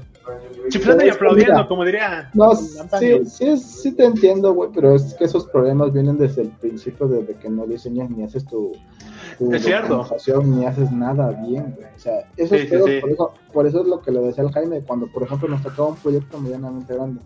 Yo siempre le decía Jaime, hay que hacer la documentación porque después los pedos son muy culeros, digo, porque me ha tocado. Me ha tocado que después estás madre y esto y esto y esto y todo así de chingada madre y te toma mucho más tiempo de lo que tú habías pensado, güey, porque no hiciste bien las cosas. Para eso es la documentación y tú empiezas, desde ahí empiezas a hacer tu diseño, desde la documentación para que no te pasen esos pedos. Digo, porque esos pedos es por hacer un mal diseño, por no tener documentación, por no saber a dónde as- asistir, güey, cuando dices, madre, es esta chingadera, ¿para qué la sacas la documentación? Ah, es para hacer esto, esto, ah, chingada, vámonos, ya sé para qué.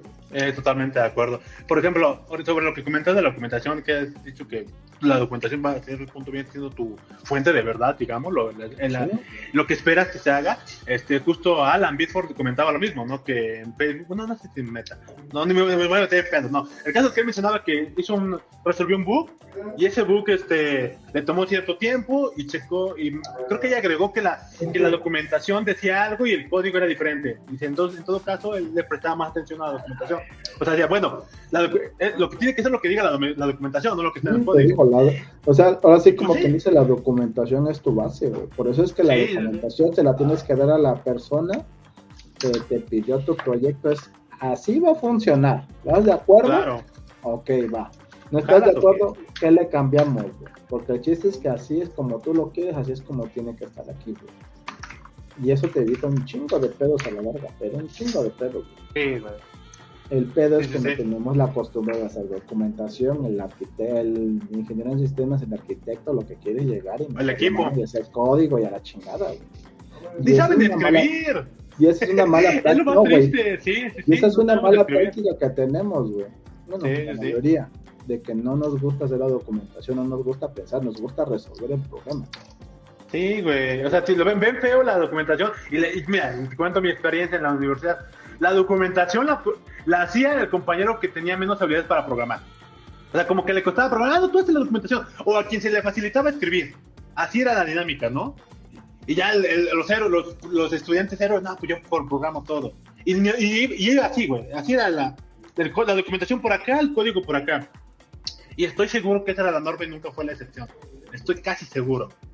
Y el pedo, nada más algunos- es que tenías una documentación que no tenía que ver nada con lo que habían escrito. Exacto, y el pedo- güey. Y el pedo es que la documentación venía muy formal, muy propia, que tenía sentido de lo que, lo que los, eh, no tenía ni sentido.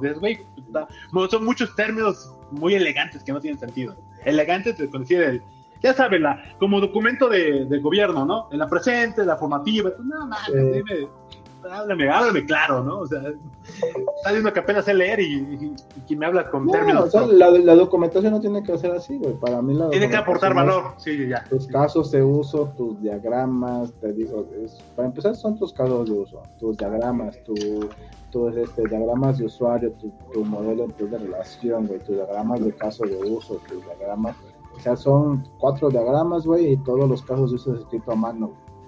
De, por ejemplo, lo más sencillo, güey, cuando existen dos tipos de usuarios, el usuario este, administrador y el usuario Jaime. ¿Qué es lo que hace el usuario administrador? ¿Qué hace el usuario, qué hace el usuario Jaime? Cuando el usuario Jaime, el usuario Jaime tiene derecho a hacer esto, el usuario administrador tiene derecho a hacer esto, así paso por paso. Te queda un pinche archivote como de 40 hojas, güey pero ya sabes qué hace cada usuario, qué hace cada nivel de usuario, qué permisos tiene cada nivel de usuario. Y después tienes que hacer tu diagrama, tu modelo entre de relación, porque ya hiciste la abstracción de todo lo que puede hacer cada uno, aunque ya daba tu diagrama entre de relación de cuáles son esas entidades. Ahora tu diagrama, tu diagrama de usuarios, el usuario tal que puede hacer, el usuario tal que puede hacer. Así, tu muñequito y las características a grandes rasgos te enseñas al cliente, güey, lo haces de tal forma, güey, que para el cliente sea fácil entenderlo, aunque se la pase un día leyendo, güey, pero sabe que el usuario administrador puede hacer esto, esto, esto, esto, esto, el usuario tal, tal, tal, esto, esto, esto, no le entiende mi madre el diagrama de relación, güey, pero él ve que ya están las tablas ahí, él ve que ya tienes una estructura, güey, y después ve el diagrama de los usuarios, ahí dice, ah, este usuario puede meterse acá, acá, acá, puede hacer esto cuando entra acá, puede hacer esto cuando entra acá, ya que te aceptó todo eso y dices, ahora sí, ya puedo meter de mano lo que voy a hacer, güey y en base a eso ya puedes hacer hasta tú tu propio dominio de mis entidades son estas, esto vas a realizar, esto se va a hacer, y de para el real. Pero el pedo es que no tenemos la educación y tenemos la capacidad de la documentación. Para empezar. Y claro. quien, hace la, quien hace la documentación hace muy rebuscada, güey. ¿Por qué? Porque eso, es la palabra. quiere engrandecer que él sí estudió, güey. Y a mí lo que me enseñó Luis es Güey, a mí lo que me enseñó Luis, la documentación, cosas, dice, suena, porque a mí me dijo Luis, suena feo, pero tienes que hacer para pendejo. O sea, que cualquier persona lo entiende. Dice, suena feo así como se dice, pero es para que cualquier persona lo entienda. Tienes que escribirlo para que lo lea la señora de la verdura, lo leas tú como maestro, lo leas este, tú como arquitecto y lo entiendas. Esta es para la documentación se escribe de tal forma que cualquiera que lo lea pueda entender qué va a hacer. Sí, sí, sí. Me gustó esa palabra, sí, rebuscada, sí, es una forma de... Y ah, es que hasta cierto punto lo veo como, ¿cómo ese término que es muy popular ahorita, gatekeeping, como de cuidar ranchear, como decir, no, pues solamente los que, los de mi gremio pueden entender, güey, tú no vas a usar el software que estás haciendo, lo estás haciendo para alguien más, o sea, y, y no, no, chingues, ¿no? Este, y la otra, se llama, pon tú, admitiendo el tema de para pendejos, hay, hay, había, ¿cómo se este güey? El que, un, un, este, este divulgador que te gusta, Jimmy, bueno, que nos gusta, Feynman. Feynman decía algo como, si logras explicar algo a un niño, algo muy complejo a un niño, quiere decir que ya entendiste el concepto. Así, muy, muy reducido, más o menos eso, decía. Entonces, si tú como programador que hizo software, logras este, hacer, este, explicar lo que hace tu software en un lenguaje que sea fácil de entender hasta para un niño, pues, bueno, una, tú, quieres decir que tú ya lo entiendes muy cabrón, y dos, que, pues bueno, todo el mundo lo va a entender. Y si... Y si es un manual de usuario para un producto que lo va a ocupar, este, no sé, personas que, su, principal enfoque es vender y solamente, ¿cómo se llama? Vender y no tienen, oye, no tienen una relación de hacer su operación más compleja, sino que venden y sus habilidades son otra, no le metes más a fricción de, en los software, o sea, es, le metes, ok, se hace así, así, perfecto, me ayuda. Porque el tema de la documentación complicada es que también quien lo va a usar si, es muy, si el lenguaje es ofuscado o rebuscado, pues le agregas más chamba a su trabajo. Y, y es como, güey, pues mejor, mejor, es, necesito un traductor, ¿no? pues no, güey, lo que queremos es que sea aporte el producto que estamos haciendo. Y ojo, aquí lo estoy viendo como, como tú, Michi, como yo, como cuando fuimos este, pues, consultores, cuando hacíamos software este, a otras, otras personas. Actualmente yo me dedico pues, ya ahorita a producto, entonces es otra, es otra dinámica, pero en esencia, pues tiene la mentalidad de que pues, el software sirva, ¿no? Suena muy tonto eso, pero pues es que sí me ha tocado ver gente que hace software que no, no le sirva al equipo y tú, güey, o sea, porque hace software feo, no manches, mejor, mejor paga una, uno, ¿cómo se llama? Mejor busca una solución no code y ya, y evítate pedos, si vas a hacer un código feo, bueno, un proyecto feo. si no querías hacerlo, no lo hagas. No lo hagas, yo sea, Yo pedí una historia, bueno, no se la puedo contar, pero, bueno, en alguna empresa X, hace como muchos años, este, me contaron, yo llegué y me contaron el chisme de que hicieron un, este, punto como un back office y que el equipo que lo usaba no estaba conforme porque no, no, les, no, les era, no les era útil. Total que se quejaron tanto que ese proyecto lo archivaron, güey. Y, güey, fueron tres meses, yo creo que tres a seis meses de desarrollo de ese proyecto para el producto, para el equipo. y este, y pues se, archivó, o sea, no sirvió y, y a los devs, pues, yo creo que sí les pegó en, en lo anímico porque dicen, no mames, pues si le, echamos ganas, ¿no? Pero pues a nivel de negocio, o lo que lo estaban usando, pues sí, güey, pero pues no me sirvió, ¿qué quieres que haga, no? Pues es que mira, tienes tú como desarrollador también tienes que entregar un buen producto. Ahora, ahora estás trabajando para una empresa que te dice, requiero un producto interno que se va a ocupar internamente. Para ah. desde ahí tú tienes que hablar con los que lo van a ocupar. Porque si, tú lo, si tú lo haces pensando en cómo se va a ocupar, es la norma, eso, es lo que me duele. Ya estás malísimo, güey, porque le tienes que ir. ¿Quién lo va a ocupar? Lo va a ocupar el área administrativa. A ver, vénganse, hijos de su madre de administrativos. Es que ¿Cómo está el pedo que? Vamos a pimpear aquí, pa, pu, pa, pa, pa, pa, ya. Sí, es que la parte analista se tiene que involucrar en el, en el flujo de trabajo, güey. Hasta eso. O sea, según yo, porque me tocó en la, en la mamada esa de cuando me fui a Tabasco a lo pendejo, pero o sea, la chamba es buenas tardes, ya llegué, ¿cómo funciona su empresa? No, pues yo lavo los baños y así, así, así. O sea, no es tan así, pero es un ejemplo de lo extremo que podrías llegar a así. Oiga, ¿y usted cuando hace un proceso de una venta de tal producto, cuál es el proceso? Y empiezas a notar, güey, o sea, pues la persona llega, te dice el equipo, estos son los datos que le pide el usuario cuando le va a hacer una venta, esos son los, estos son los, los valores de la transacción, esa, es, así, así, así, así. Si ya tenían un software previo, ¿cómo se llama? Eh, de hecho, si tienen un software previo, pues pides la información del software, o sea, su guía y todo. pides la documentación, caray, dicen, no, ¿qué es eso? Nada tiene eso, es que me lo el primo de, del... Sí, güey. Pero, o sea, lo que voy es, te tienes que involucrar en el proceso de todo lo que se va a sí. en el software, güey, o sea. Sí, güey. O sea, tienes que llegar a hacer la chamba rural. Sí, ¿sabes qué es lo cagado? Bueno, lo chingón o irónico de esto es que ahorita, esta plática que tenemos siempre de, pues la, la vemos como de cuando fuimos, cuando, bueno, yo cuando era, porque ustedes siguen siendo consultores, ¿no? Y es como, pues, güey, yo soy consultor. Obviamente, siempre te he visto para abajo. no, no, no, no es eso, no. O sea, me refiero que ya no estoy como consultor, pero cuando estábamos como consultor, al menos sí tenemos en la línea de que, güey, me tengo que acercar a entender que, cuál es tu proceso. Porque también he trabajado en consultoras que es como, ah, pues es que el aplicativo de tal requiere no sé qué cosas y tu güey, pues, pues no me estás explicando, me estás explicando qué quieres que programar, pero pues no estoy teniendo el contexto. Y estoy seguro que cuando lo haga, al día siguiente va a decir, ah, sí, pues es que es cierto que lo programaste, pero no consideraste el caso que jamás te dije. Ah, perdón por no ser adivino, güey. Sí, sí, sí. no, pero, pero no te lo dicen así, te pendejan. ¿Y entonces cómo hago cuando venga a ser fulano de tal?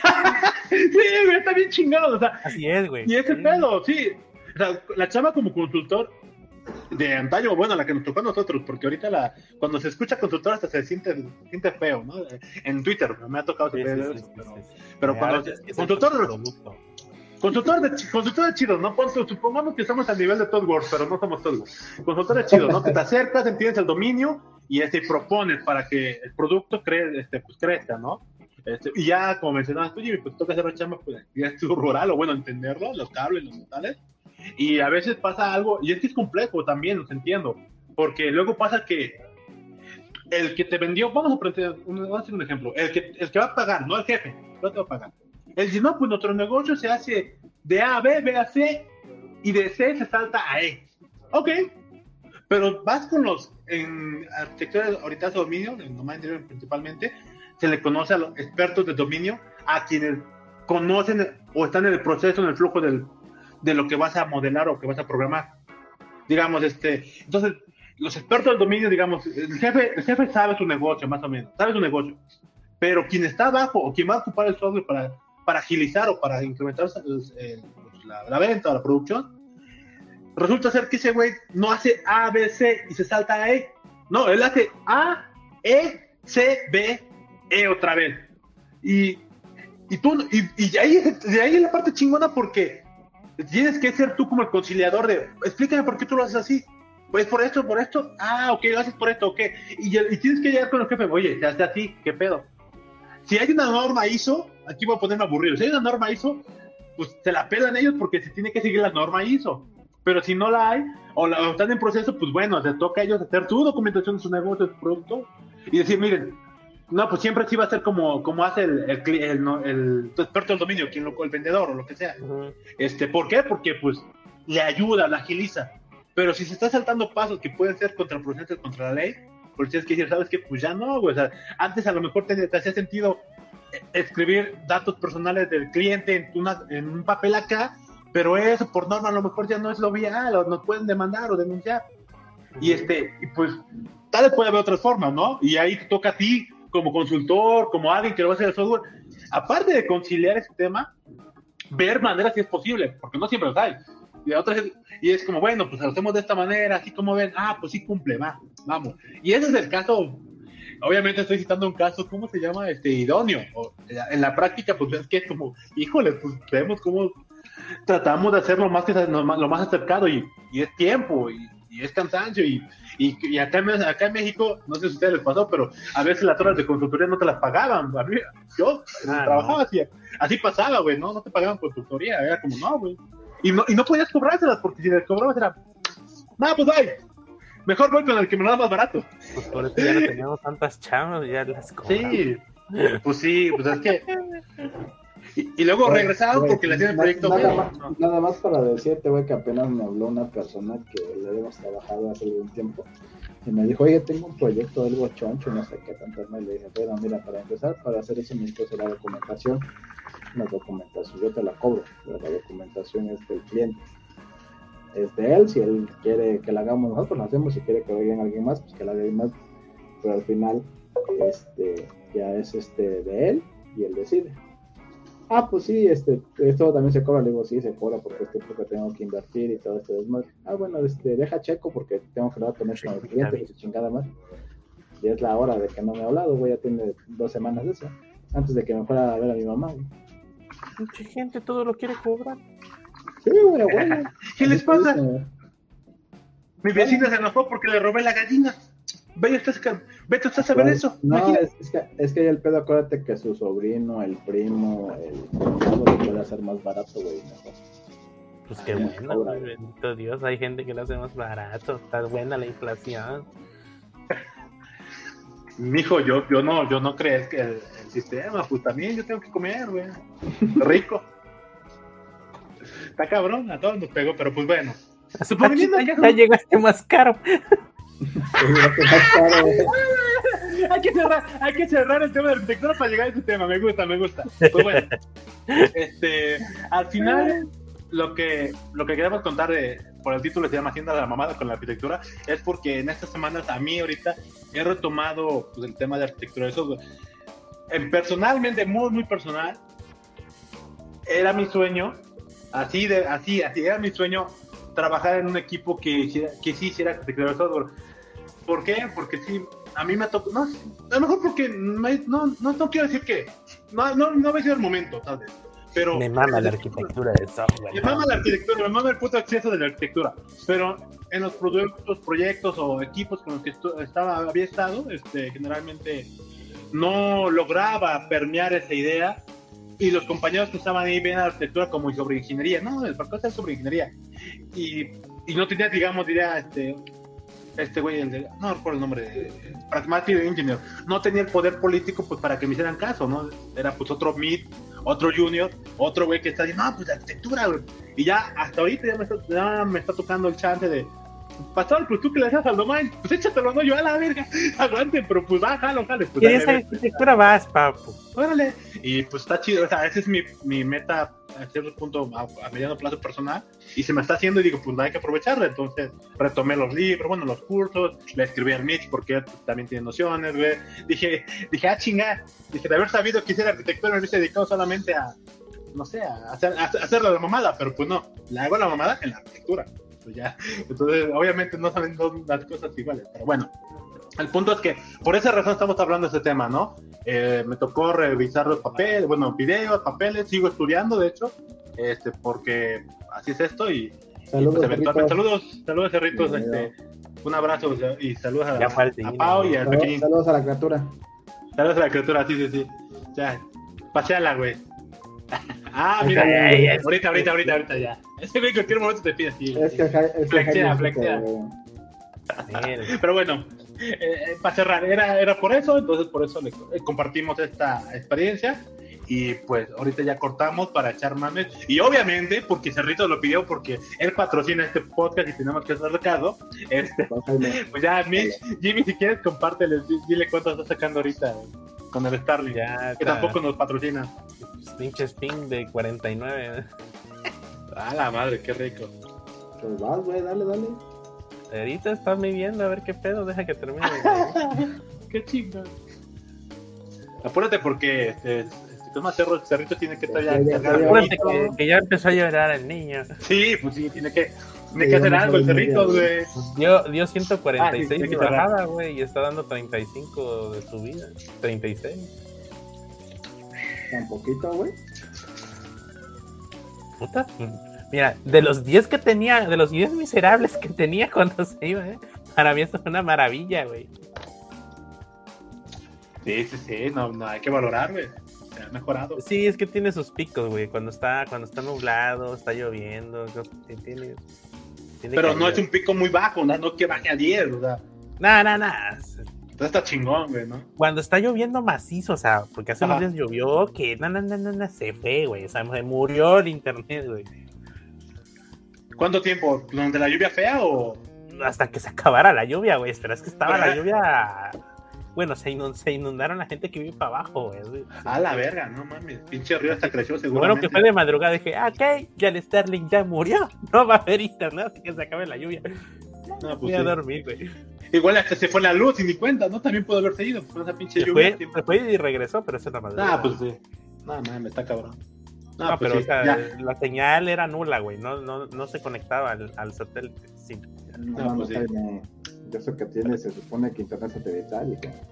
Sí, no, pero está cabrón. Ah, ya no, no soportan las lluvias torrenciales de Cosamaloapan, digo, de Tlacojalpan.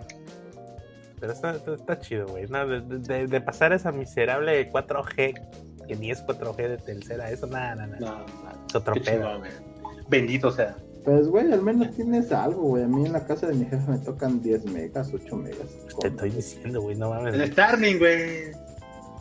¿Para que Pues para la casa de allá. Nomás lo como para que mi mamá pueda ver este Netflix.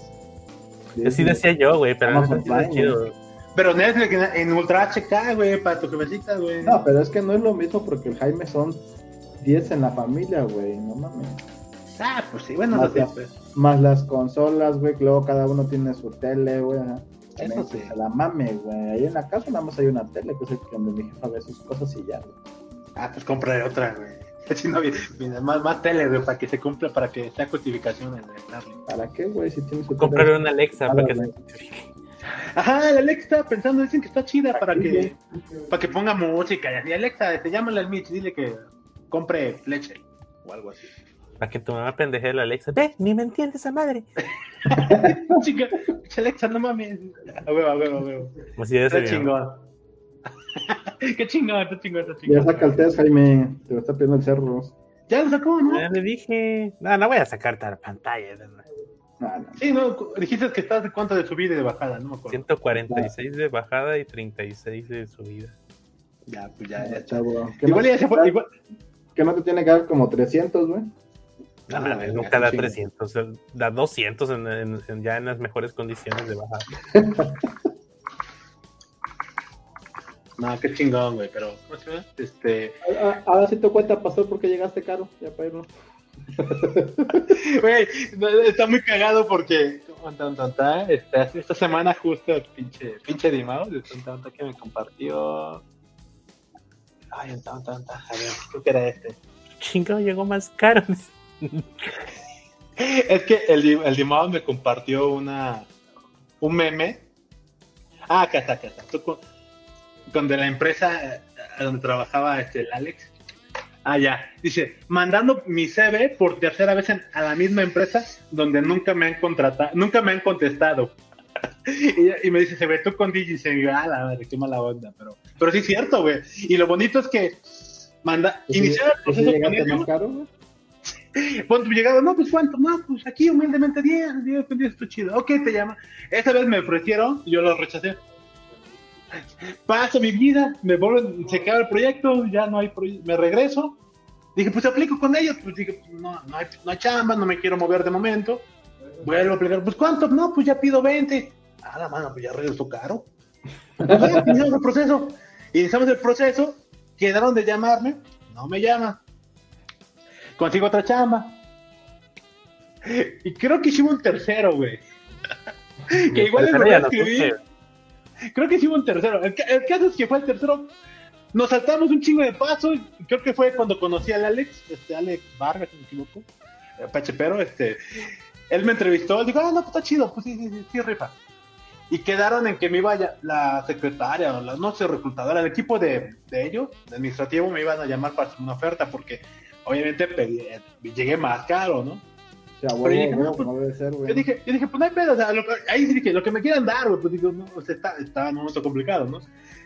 Y pasó una semana, dos, obviamente yo seguía aplicando otras chamas, pero dije, güey, ¿por qué, por qué me, ya hasta me espanté, dije, ¿por qué ni ellos me quieren aceptar, güey? Qué poca madre, güey. Soy Y al yo. final, pues, no me- soy yo. Y al final, pues conseguí otra chamba y el resto es historia. Entonces le contaba a Dimos que a lo mejor cada vez que cambié de chamba tengo que, tengo que mandarle chocolates, aunque sea a Digicen, porque han sido parte de mi crecimiento profesional, güey.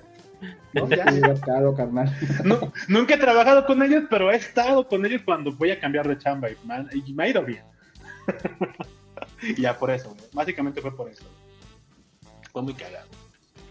Demasiado, güey. Eh, y- Ah, la madre, pues ya estuvo chido, güey. Me gustó, me gustó. Si quieren, vamos cerrando. Este, porque ya Ya es después, tarde. Pues venga, pues muchas gracias por asistir a este, asistir, por escuchar este podcast.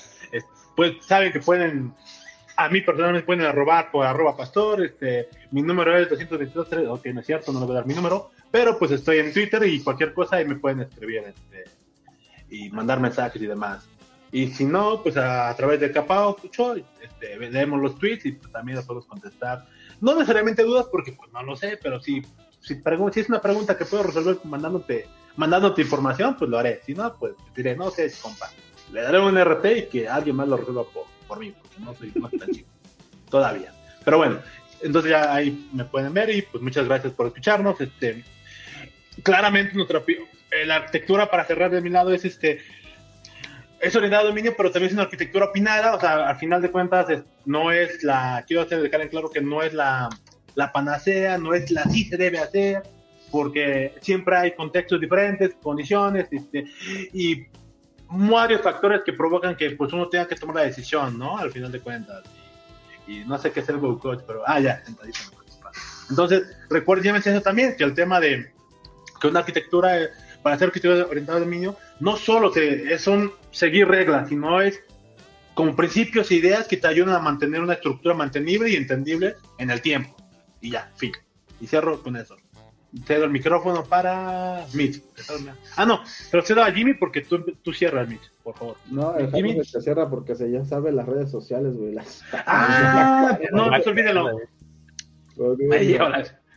Bueno, vale, este, este, gracias, gracias por habernos escuchado en un capítulo más. eh, como cada viernes está, si no hay invitado, eh, el, podcast se trata nada más de una charla entre tres programadores que hablan de lo que entienden. Lo que decimos no es, no es este, como se llama? no es la, no es bíblico, no es este la ley, no es nada de eso, nada más es una opinión de tres, de tres programadores que son amigos que hablan de lo que les interesa y investigan, platican y decimos de lo que nos gusta, nada más. Recuerden que nada es ley, nada es verdad, nada es este 100%. Todo está permitido, eso sí, ¿no? Ustedes si quieren este, investigar más acerca de la arquitectura hexagonal, investiguen, o si les interesa mucho lo del DDD, Domain Driven Design, que también investiguen, es muy interesante de hecho. Es un poquito complejo, es un Como poquito... Daniel Luis una vez dos, tres horas de Domain Driver Design, no entendí nada en ese día. Es Eh, está muy ca- no somos dignos de tener a Luis, Luis está muy cabrón, güey. Algún día, los que nos están escuchando, es- queremos invitar a, a Luis Montalegre a este podcast llamado podcast. No sabemos cuándo, porque Luis o está con la familia o está chambeando, entonces, Es pero es, complicado. nuestro- es complicado, pero lo vamos a hacer. Luis Montalegre, obviamente no estás escuchando. Tres horas de. Driver. Güey, pero esto está muy cabrón porque lo Están grabadas, bien, ¿no? Están en YouTube, Esa no, Sí, está creo ¿no? que esa no, ¿sí? Sí, en el PHP Day. Ah, entonces olvídalo. Sí, sí, olvídalo. No, pero Igual, es que te- es eh, Luis, a Luis lo que sabe cada quien enseña bien, güey, es fácil de entenderlo. El problema con el domain driven design es que es un poquito enredado y este aquí no se habla de nada de Platzi, güey, para empezar. Ya le, Ah, ya no, le caíste no. mal eh, el andariego, el famoso amigo andariego, ya le cayó mal al, al, al Mitch. Zenil aquí no va a pisar Freddy Vega, nada. Aquí, No, aquí no invitamos no. nada de Platzi, güey. Ah, no es cierto. No, igual sí, güey. Sí. Es que me hago amigo de alguien de ellos que quiere jalar y lo traigo. Pues si quieren, güey, no tengo ningún pedo. Pero este, ahí no sabría de qué hablaríamos, güey, pero bueno. Nah, Eh, pues, ahí, ya no, Pero Luis, Montalegre, a él lo tenemos que traer porque es nuestro amigo Ah, y también le sabe, No, le sabe las arquitecturas Es que elegantes. mira, aparte con Luis sí tienes forma de hablar y no se te hace aburrido. Y, o sea, es un- tiene una forma de explicar las cosas que sí le entiendes, güey. Su único defecto es que es el Sa- PHP igual que nosotros. Nada más. No, pero se pero sabe, sabe, sabe de, sabe mucho, güey. La neta sabe demasiado. No, está cabrón, es otro nivel. Está, está- está muy extremo, güey. Para lo que es ahorita, de hecho, él es el. ¿Qué es? ¿Qué No es el el EA? programador. No, Yo no, nada más no, me quedé en que él es el que capacita a la gente de EA. No, no, ajá, pues era Team. él era- le daba era- clases, no, o sea, él, él era líder de la sección No. que daba ¿Ted clases. Lead? ¿No era Ted Lead? es líder. Mira, hace Es tres años era software, era software engineer 3, hace como tres años. O sea, era el rol, pero no sé, ya habrá ascendido. O no Pues sé. sí. ahorita, ahorita, según yo, ahorita es Team Lead, pero no, aparte de dar clases, o sea, aparte. Es que EA No, tiene como una como un, un sistema de educación ahí y él daba Ah. clases, ya había explicado en aparte, una no, entrevista. aparte, no, él daba, él llegó a Estados Unidos trabajando y dando clases. Ajá, pero EA pero- abrió un proyecto de esos, creo. Y una No, pequeña porque- entrevista estaba hablando de eso. Lo último, lo último que él me había explicado es que él es Team Lead de un desarrollo exclusivamente para Ninja. No, no tengo ni perra ya que es eso. Ninja es un jugador streamer profesional de no me acuerdo de qué pinche juego. Órale, qué chingón. Pero Ah, en, el, dale en el equipo, en el equipo que él estaba tuvieron que hacer este unas cosas exclusivamente para Ninja, para Facebook. Porque el juego se streameaba por YouTube, por... Bueno, el juego de Jay se streameaba por YouTube, Claro. no ningún problema, en Twitch tampoco, pero cuando Ninja se pasó a Facebook Games, o fue Facebook Live, no me acuerdo qué, tuvieron que hacer modificaciones y él estaba encargado en su equipo de, de hacer modificaciones según yo. Ah, ¿tú no la conoces, Jimmy? Ya, yo sí, yo sí, güey. La- Sí. Salió en el, salió en el Roberto Martínez, güey, lo entrevistaron. Es una modelo o algo así de Monterrey. Ah, no, no, no, sí ya vi quién es, nada que- ¿Lanza el software? Si lanza el ¿Hace, software, hace. No, no, no. Es que no sabes es, güey. Este, Ah, es, que, es que yo automáticamente pasé el nombre al contexto de quién hace software con ese nombre, no me acuerdo. Está chingón, no quisiera software. No, también, también hago arquitectura, mejor, mejor dile al Jaime Ay, yo, güey. mejor dile al, De al- View. al- al Jaime. Mejor tú pasó y invita a tu amiga, ¿cómo se llama esta la que hace Java? Hace, no tengo muchas amigas que hacen Java. Axtone, A ver. Miranda o no sé quién chingados. Le sabe arquitectura de. Ah, chingado, Carelia hace arquitectura de software. A huevo, a huevo, pues sí, güey. ¿dónde crees que aprendí, güey? No, Eh, ese, ese chido, es muy chingón. Ya Chile sí, no te aprendería, güey. Este, no, esa, esa no es mi amiga. no la conozco Ok. ella, pero. Pensé que era amiga. Pero bueno. ¿no? Güey. Tengo. Hay este. Dos chicas que programan así macizo, creo que su equipo está pesada. A una de ellas no puedo mencionarlas porque, pues, no. No han dicho que. Una decía que sí quería venir, pero nunca me dijo cuándo. Creo que entonces le voy a volver a preguntar. Pues Espero que se Que le sí está- sí estaría chido tener a una mujer programadora, güey. ¿Cómo es el desmadre siendo mujer en, en esta, en, este, en, esta- en este rubro? Porque es muy diferente desde nuestro punto de vista. Claro. ¿no? Por ejemplo, Sí. ya tuvimos a Fer, pero Fer ahorita se encarga más de educar, ¿no? En Microsoft. Sí, No, ahora es Tech Lead, güey. Ok, También no, está muy cabrona. No. Sí, no, ya según- está en otro nivel, güey. Está, está bien monstruo. No, pero según yo, bueno, pero cuando No, ya un puesto en otra empresa, güey, ¿no? no, No, sí, no, bueno, O ahorita sea, no sé, pero está en GitHub, ¿no? Está como embajadora de GitHub y aparte en la No, chamba ya no, güey. No, ya no, ya No. está. Ah, no mames. Cuando pinche vino ella, cuando vino ella nos estaba platicando que ella era la Es directora de producto y tecnología en Dalia Empower. Ah, la verga, no está Está en. Latin Express. Ah, todavía está con GitHub. Ah, me te digo, está, está chido entonces. Me gustó esa plática. Bueno, esa, fue en este episodio, pero me gustó cuando contó, pues, una vez, este, no sé, creo que es el, un, en un juzgado. Hubo un pedo de ley, de educación que la Ah, hicieron menos a ella y ella dijo, sacó como, como, como que dijo, miren, tengo, tengo estos certificados a nivel C, acá, acá, acá, no recuerdo exactamente qué pasó, pero ah, sí, si quieres, chido. o sea, lo quieres, lo quieres por las malas, será por las malas. Y, y dije, a huevo, a huevo. No, casi, casi le dijo, a ver, fundamenta esa pendejada que acabas de decir. Y ella, pues mira, yo, ¿quieres jugar a eso? Yo juego y, y tengo, y tengo respaldo, casi, casi sea perro. Yo, güey, pero- ¿Qué necesidad, güey? ¿Qué necesidad de ponerte? Pero pues querían jugar contra Fer y pues Fer está pesada. Pero bueno, sí, tengo que invitar a alguien más. Voy, voy a volver a escribir a mis compañeras a ver quién, quién si nos da chance. Y ya. Y, este, y si ustedes quieren que invitemos a alguien más, igual déjenos ahí en Twitter, que arroba alguien bajo capa 8. O al Jaime, que es el presidente del podcast, güey. Sí, presidente legítimo. Yo ni hablé, güey, yo no sé arquitectura. Tiene, tiene como Pues mil megas de subida y de bajada y puede contestar, güey. Tiene rato libre de pasar la portada chingona con Rocío Sánchez Azuara, güey. Señorita la, yo iba a decir señorita Laura, pero ¿cuál es la de Rocío? Pero, Pero ¿Te gustó, perro? ¿Te gustó el, el a mí me gustó, güey, me gustó. Esa fue de portada, güey. Estuvo buena ese. Este, y bueno, nos vemos para el próximo episodio. Antes de que se hagan los horas. Jaime, Eh, fíjate, cierra esta cosa. Pues ya, muchas gracias por estar con nosotros. Esto se queda grabado en YouTube, pasa a, a podcast para el lunes. Salen los lunes a las 8 de la mañana en formato de audio. Lo pueden bajar en MP3, está en RCS, en nuestro blog, está en Spotify. Si todavía jalan los links, pues debe de estar en Apple Podcast, en Po- Pocket Cast y Google Podcast. Pero creo que Google Podcast ya desapareció. Sí, ya no, ya no Ah. existe. Entonces hay que ahí luego lo migramos a lo que sea que ya haya sacado. Creo que es YouTube Podcast ahora, ¿no? No me acuerdo. creo que sí, ¿eh? igual hay que checar. Ya no me acuerdo. Pero ahí está el feed RSS. O bajen el MP3 y se lo pasan. Sí. Y si Todavía no no vendemos esto. Spotify. Sí, chéquenlo. Si no está en YouTube. También. Sí, y si no, pues me echo un mensaje y le mandamos el MP3 por fuera. Hay que hacer un sí, está chingón, ¿no? Está- Traficando manda un mensaje MP3 de nuevo, perro. Sí, sí, sí. Bien, bien. Oh, ah, ¿sabes qué estaría chido? Que hubiera un grupo de Telegram y ahí se suban los audios. Ah, perro. Puede ser, Sí, porque puede ser. Telegram puede andar en background con el audio. Me gusta. Puede, puede. Habrá Sí. que checarlo.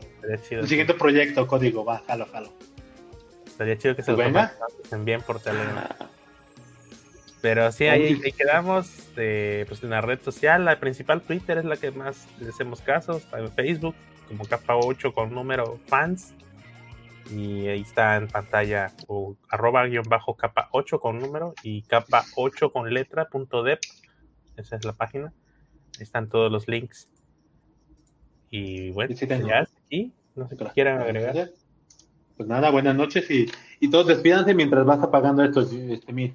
Adiós, adiós, hola, adiós, este, amigo de Jimmy, adiós. Adiós, Alandariego, saludos. Adiós, cerritos, adiós.